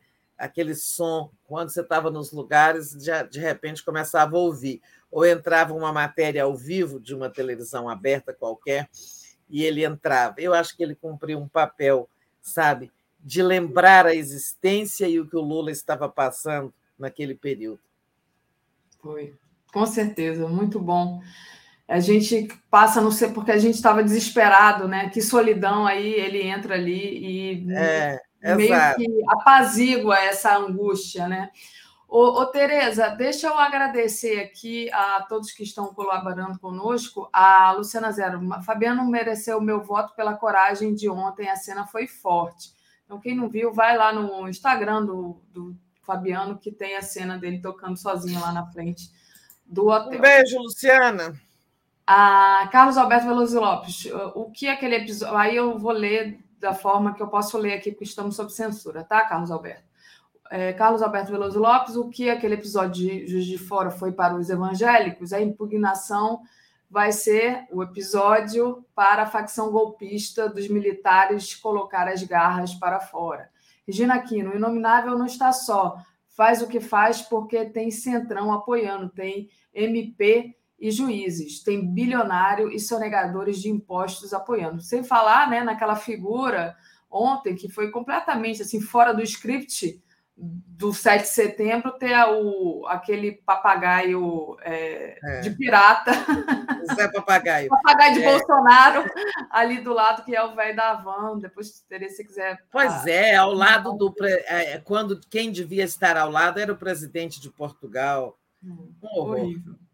E a Maria Socorro diz: Olá, moças. Oxente, companheiro André, já temos ânimos em excesso. Vamos às manifestações. 247 rumo a um milhão antes do primeiro turno. Congresso Progressista. Maria Socorro deve estar assistindo ainda o André. Edna Costa, imaginem se o Lula tivesse feito uma dessas milhões de coisas que fez o Bolsonaro. Ah, mesmo, o Lula não pode fazer Nossa. nada. A Dilma fez uma pedalada, e aí lembrando da bicicleta da Dilma, que ela gostava de pedalar, né? O Bolsonaro faz cavalgadas fiscais aqui, sem desmerecer e não acontece nada. O perdão, né? perdão dos cavalos. O perdão dos cavalos, exatamente, Tereza.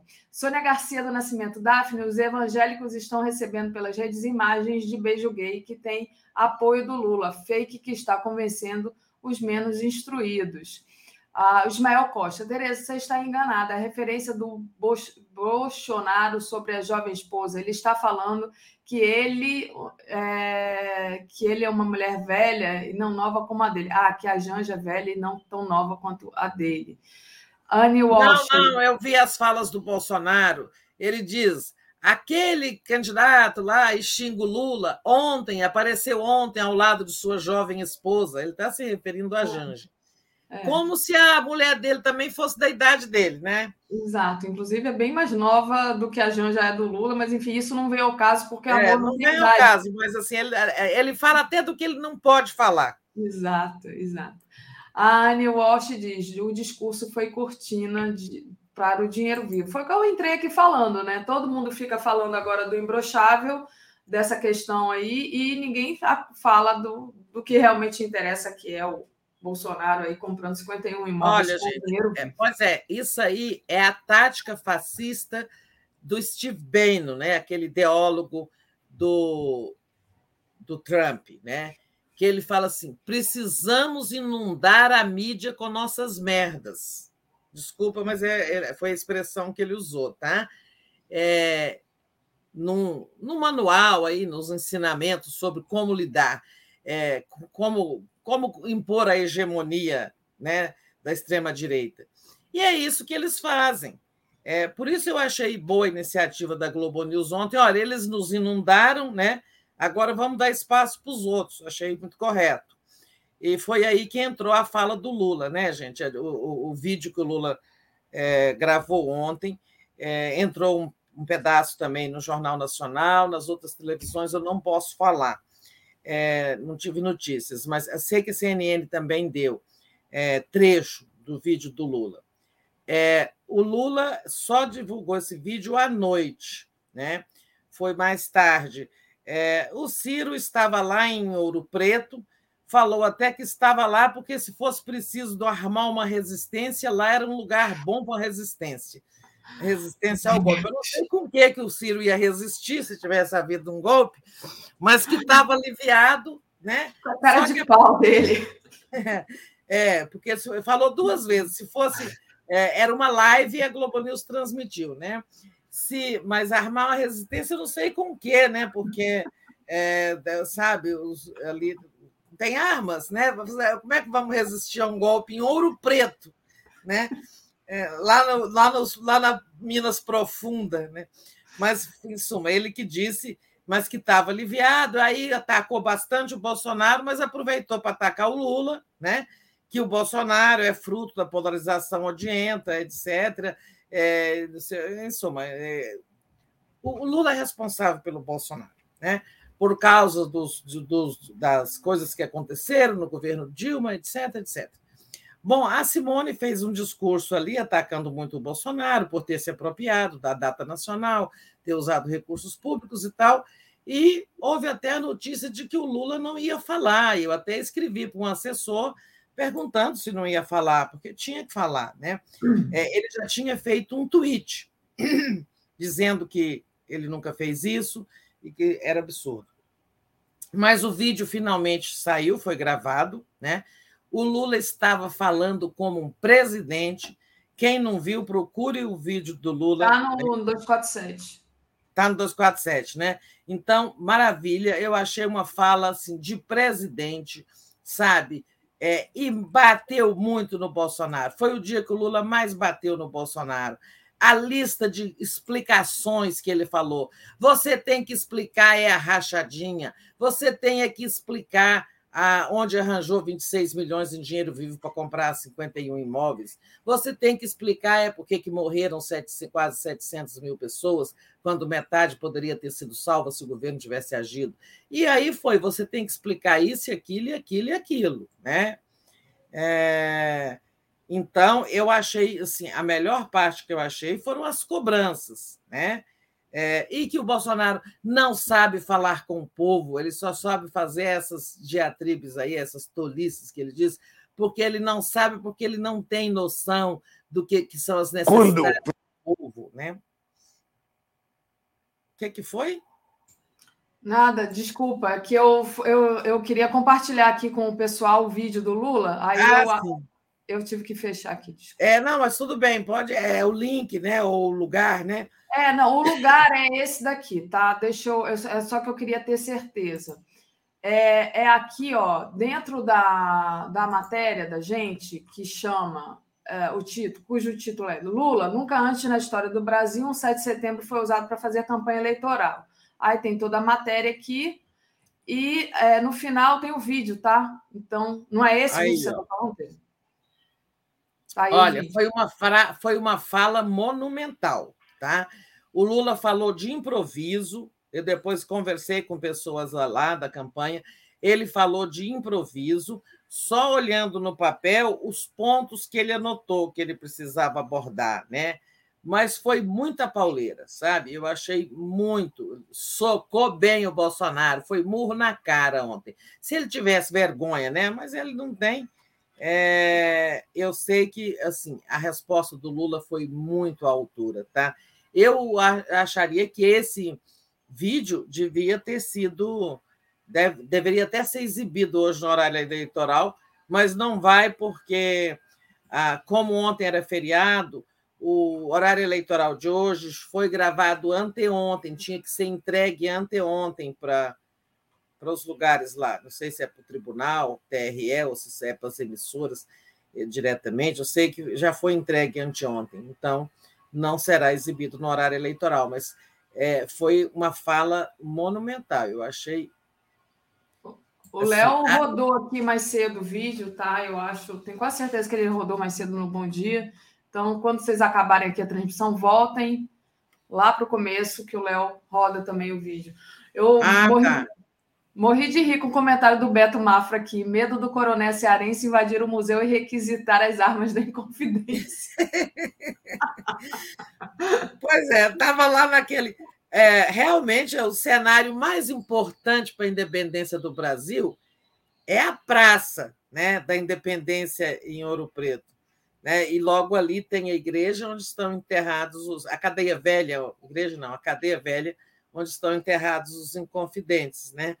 É, eu acho que o cenário foi bem escolhido para estar no 7 de setembro. Agora, se era para resistir, realmente, é, só pegando as armas do museu e chamando os inconfidentes para levantar do túmulo, sabe?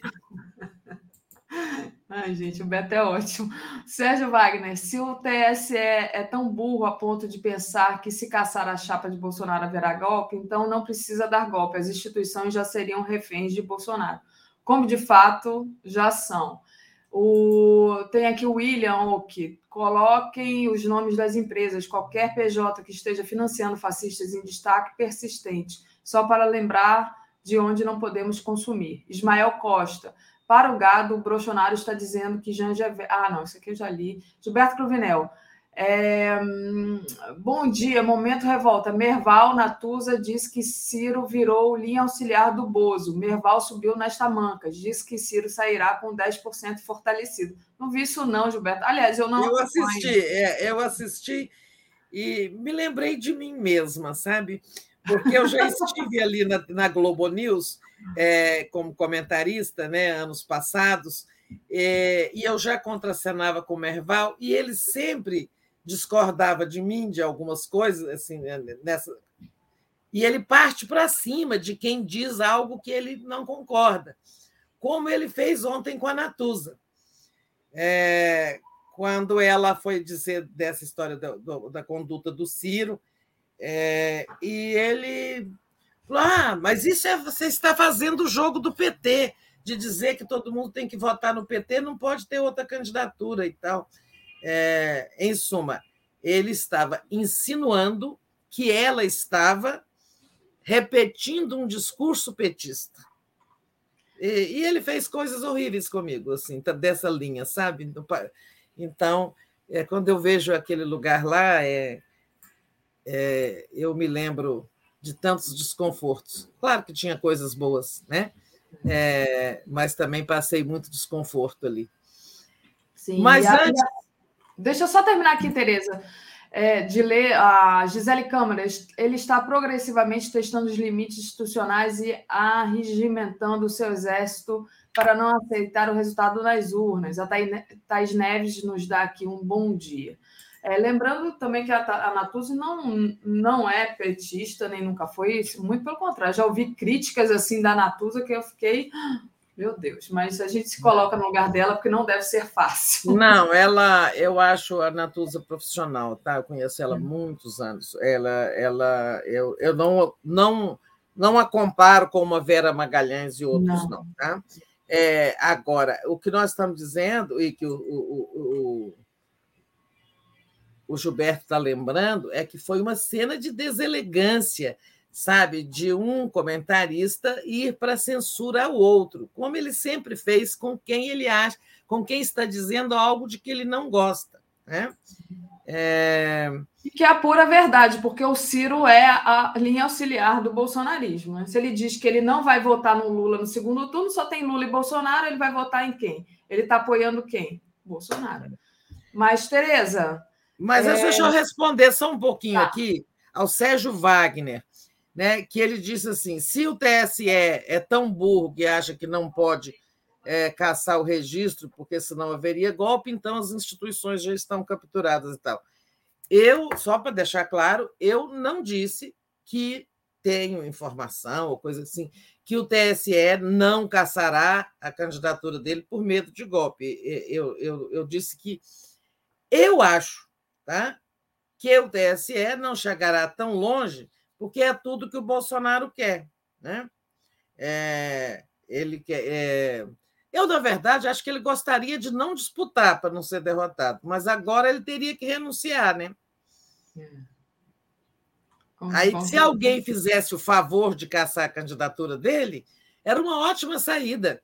Saía de vítima, ia ser o líder da oposição de extrema direita, né, com todo um discurso de vitimologia, Exato, exatamente. É isso aí, Tereza. Mas assim, eu não, eu não estou afirmando que o TSE não vai fazer isso por medo de golpe. Eu penso que alguns ministros possam pensar isso. Verdade. Beto Mafra, Medal e Brochonaro, tudo a ver, plim plim. Tereza, para a gente, é, tá, estamos chegando aqui nos últimos dez minutinhos. É uma coisa que chamou a atenção ontem, né? Foi o Bolsonaro isolado lá no palanque, né? Sem a ausência no palanque, não, onde ele estava, né? No, no, palco, sem a ausência dos presidentes da Câmara, do Senado. É, era no palanque mesmo. Era, era, era um palanque, é, na verdade. No palanque oficial, né? No palanque oficial. Depois ele subiu no carro de som. Isso. Né? Na, lá, então, não teve essas, essas figuras institucionais figuras. que deveriam estar ali, né? Todo mundo saiu de fininho. E mas hoje todas essas pessoas vão estar lá na, na sessão solene especial do Congresso e o Bolsonaro disse que vai também. Então, hoje é o dia seguinte, né, Tereza? É. Então, essas pessoas, é, essas, esses chefes de instituição, né, o Fux, presidente do STF, é, e o, o, presidente da Câmara e o presidente do Congresso, todos deram uma desculpa para não ir. Aliás, o Rodrigo Pacheco, presidente do Senado, nem deu uh, desculpa, né? A cerimônia vai ser essa sessão solene, quem quiser assistir, eu, eu quero conseguir ver, vai ser transmitida pela TV Câmara ou pela TV Senado, agora às 10 horas da manhã. O presidente de Portugal, depois de ver aquela cena, Marcelo Rebelo, depois de ver aquelas cenas horríveis de ontem, coisas que ele nunca deve ter visto na vida, né?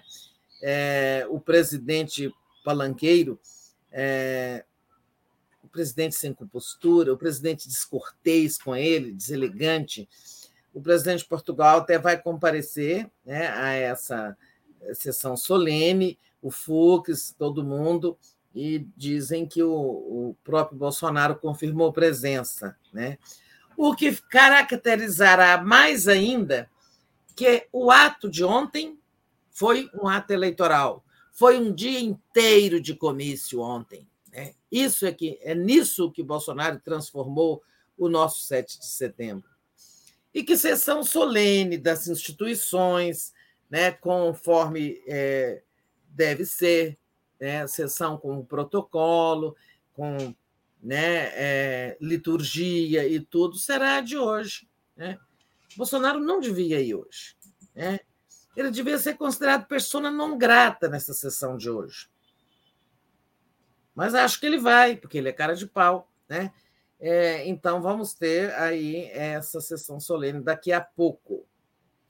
Vamos ver o tom dos discursos, né? Que dirão, é, eu não sei quem vai falar, eu acho que vão falar, o presidente da Câmara, do Senado vão falar. É, não sei, acho que o presidente do Supremo não fala no Congresso, é, mas vamos ver como será. Então é tipo assim: ontem nós não fomos porque aquilo era comício. Hoje faremos uma sessão solene. Verdade. Marcelo diz: Daphne Bozo não tem palanque, tem picadeiro. Obrigada, Marcelo, aqui pelo comentário. O Carlos Alberto Veloso Lopes tem muito extremista de esquerda querendo confronto, mas no primeiro tiro de canhão vai se borrar todo e negar Lula três vezes. É... Ah, o Sérgio Wagner já tinha lido aqui. Tereza, é... tem deixa eu... querendo o quê? Confronto, confronto. Não vejo não. ninguém querendo confronto, não. Muito não, pelo contrário. É. Esquerdista, eu acho que todo mundo está é, querendo ganhar a eleição. Né? Exato. ninguém está querendo. É, ninguém quer guerra civil, não.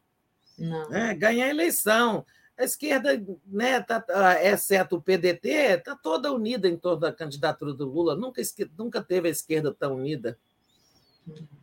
A Valéria Maia Barcelos diz: ele tem que ser punido financeiramente no tempo de TV proporcional à exposição de ontem. Eu acho uma boa punição essa de tirar a propaganda do, do Bolsonaro do ar e das ruas como punição para o que ele fez ontem. Né? É, e uma multa bem pesada. Eu acho que é uhum. isso que o, o TSE vai aplicar uma multa bem pesada é, tirar dinheiro da campanha dele, do fundo eleitoral, né? a multa tem que ser paga com os recursos dele, da campanha dele.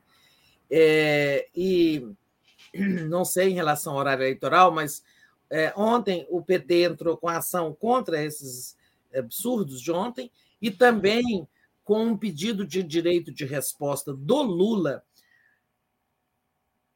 contra aquela aparição, aquele quadro do programa eleitoral do Bolsonaro, que não sei se foi terça-feira é, ou se foi antes, o sábado, um quadro em que ele ainda estava assim. É, agora a ordem lá é atacar o Lula, né? Assim, atacar, atacar pesado no horário eleitoral. Mas naquele programa ele terceirizou os ataques para uns adolescentes. Chamou, um chamou uns adolescentes lá e eles ficavam conversando. Você tem medo de ladrão? É, e a outra fala, a criança fala, morro de medo de ser assaltada, morro de medo, para depois enveredar para dizer Lula é ladrão, não sabe, não sei o quê. É, aí viram os adolescentes chamar Lula ladrão, sabe? E um quadrinho até longo. E o Lula vai ganhar esse direito de resposta que é o direito de ir gastar o mesmo tempo em que ele foi atacado na honra é, para falar dentro do programa do Bolsonaro. E eu acho que ele vai ganhar esse direito de resposta aí nas próximas horas. É, vamos ver, né, Tereza? Porque uma diferença da justiça eleitoral é que ela não pode deixar para o ano que vem, entende? Ela tem que responder no tempo da campanha. É. Tem que ser, não tem que andar rápido com essa, com essa questão, né? Não, não pode esperar, senão perde efeito. É, não tem sentido. Não tem sentido. Tereza, é, para a gente finalizar aqui, hoje, daqui a pouco, tem comício em Nova Iguaçu, né? Amanhã, o Lula tem comício em Nova Iguaçu. Uhum. Amanhã, ele tem encontro com os evangélicos em São Gonçalo, que, aliás, foi uma questão ali do, do lugar, que, enfim, fizeram uma pressão e aí eles perderam um lugar para fazer o encontro, né? Mas o fato é, né? Isso vai dar uma força também para o Freixo, que está com uma diferença grande em relação ao, ao Cláudio Castro, que ganhou muita gente. Aliás, o Cláudio Castro ontem, é, que esteve ao lado do Bolsonaro aqui no, no palanque aqui do Rio, em Copacabana, né? Então, alguma coisa importante, principalmente Nova Iguaçu, a gente já falou, Baixada, né? E, aliás, hoje vai ao ar a entrevista que eu, Regina Zappa e é, Marcelo Auler fizemos com o candidato ao Senado do PT aqui no Rio, que é o André Ceciliano, né? Onde ele explica ali várias coisas, inclusive essa questão. Acho que ele deu uma de... crescida, né? Ele deu uma crescida, ele está empatado com o Molon e tende a crescer mais ainda. Inclusive, ele fala que a, a candidata que vai concorrer com ele é a garotinha, né? Não é o Molon. Porque, é, e ele tende a crescer muito nessas áreas, no interior do estado, na Baixada, onde é, ele tem um grande alcance. Ele já foi prefeito de Paracambi, enfim. Mas essa questão do, do Lula aqui na, na Baixada Fluminense, né, vai dar um gás para o Freixo, né, Tereza? Sim, eu acho que dá um gás para o Freixo e o Lula pode melhorar muito a votação dele entre os evangélicos. Né? Eu acho que ele tem que fazer uma fala abordando os principais temas que estão envenenando os evangélicos contra o Lula. Um, comunismo, né? Os evangélicos estão morrem de medo do comunismo, gente. Porque o comunismo, segundo eles, proíbe a pessoa até de acreditar em Deus, né? fecha as igrejas, proíbe os cultos evangélicos, os cultos religiosos e tal. Então, é por isso que eles têm medo do comunismo, né? É, principalmente por isso. Esse comunismo que, sabe, discursos da Guerra Fria, que já acabou há tantos anos. Mas eles. Então, o Lula precisa falar sobre comunismo para eles. É, segundo, é, aborto. Né? O Lula tem que dizer para eles que, olha, se eu quisesse lei do aborto no Brasil, eu tinha proposto quando fui presidente. Eu tinha maioria no Congresso, eu tinha apoio de 80% da população e não propus. Por que, que eu vou propor agora? Né? E a outra é, é, é comunismo, aborto. Né? Aborto, a mesma coisa. Por que não propôs? É, não, esse aborto eu já estava falando. Já, é... drogas. Essa coisa da, da, das drogas e das também drogas. É. das religiões. É drogas, né? aborto e comunismo. Tá? Tem que falar desses três temas para os evangélicos, porque eles estão envenenados, que o Lula vai liberar as drogas. Né? Já foram capazes de dizer que o PT estimulou o uso de crack. Né? É, então, sim, é, tem que falar da política de, de, combate às drogas que será adotada, como é que é, o foco, no, tem que ter foco também nas vítimas dessa coisa de drogas, uhum. né? que são os dependentes químicos, né? A gente vê essas cracolândias tristes aí pelo país afora, sobretudo em São Paulo.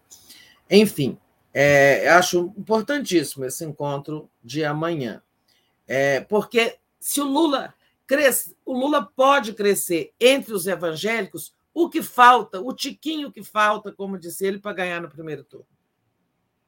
Exatamente. Agora, Beleza. se não ganhar, vai para o segundo também, não tem nada de desespero, né? Ganha no segundo. A Nilza Helena manda uma contribuição aqui para a gente, falando do pastor Henrique Vieira, dando o número aqui do pastor e é, dizendo que ele é apoiado por Lula. 13, então obrigada, Nilza. Deixa eu agradecer aqui também a Brígida Seara. Falou no estado, né, a Nilza? O Henrique Vieira, eu acho que é daqui do Rio, se não me engano. Ah, a tá. Brígida Seara, Seabra, a sessão solene deveria ser em tom de desagravo a toda verborragia do inominável e dizer para os bolsonaristas que estão aqui, é, que inclusive que contribuem com o Superchat, para vocês mandarem mais Superchats, é muito importante apoiar a imprensa progressista. Então a gente agradece. É. E dizer que a temperatura aqui está altíssima, nós já fomos xingadas aqui de tudo, mas. Gente, é mesmo, é? apoiando é Eu não fico com o YouTube aberto, então eu não vejo o chat. É, não, mas é mais no Facebook que é esse. Aliás, quem for é, apoiador da mídia progressista, puder passar para o YouTube é melhor para a gente. Então, se você está aí no Facebook puder migrar para o YouTube é bem melhor, deixar o like e compartilhar essa live. Mas é, é impressionante, né? Que eles ficam atiçados. Mas quando apareceu o escândalo lá dos 51 imóveis comprados com dinheiro vivo, eles sumiram. Então eles estão atiçados hoje porque eles estão achando que eles fizeram um grande sucesso ontem. É, Mas a gente lindo, vai ver. Né? Fizeram coisas lindas ontem. Fizeram coisas lindas. É isso, Tereza. Deixa eu agradecer aqui a todos e todas e dizer que às 10 horas a gente tem Helene Mário Vitor é, com o golpe, o golpe Bro Show. Às 11 horas, Giro das 11, vexame final, Bolsonaro revive a posse como uma criança. Às 13 horas, 200 anos depois, o Brasil é independente. Às 14 horas, Paulo Nogueira, 7 de setembro é um marco na nossa história. Às 15 horas, Panorama, quem pagou o 7 de setembro. Às 16 horas, é a entrevista que eu fiz com a Regina e com o Marcelo Siciliano. Vou trabalhar pelo Rio de Janeiro, que o Bolsonaro transformou em caos. Às 17 horas, um tom de resistência, Estado laico, intolerância religiosa na política. Às 18 horas, Léo Quadrado. Às 18h30, Boa Noite 247. 21 horas, especial de dependência, passado e presente, uma elite escravagista. Às 22 horas, o dia em 20 minutos. 23 horas a live do Conde. Gente, não deixem de ver essa entrevista do Siciliano, porque é muito importante quem for aqui do Rio entender um pouco é, do que acontece na política aqui não ficar contaminado por fake news. Tereza, obrigada. A gente vai dando continuidade. Aqui. Bom dia, Daphne. Bom dia, comunidade. É isso mesmo. Continue é, contribuindo aí com super, super como é que é o nome? Superchat. Superchats. Eu já ia falar é, superchats e também compartilhando a live e também dando likes, né? Muito bom. Deixa eu só esclarecer, Nilza Helena disse que Henrique Vieira é candidato a deputado federal pelo Rio de Janeiro. Janeiro. É. Somos Marielle presente, então obrigada, gente. Valeu. Tá, bom dia, bye bye. Bye bye.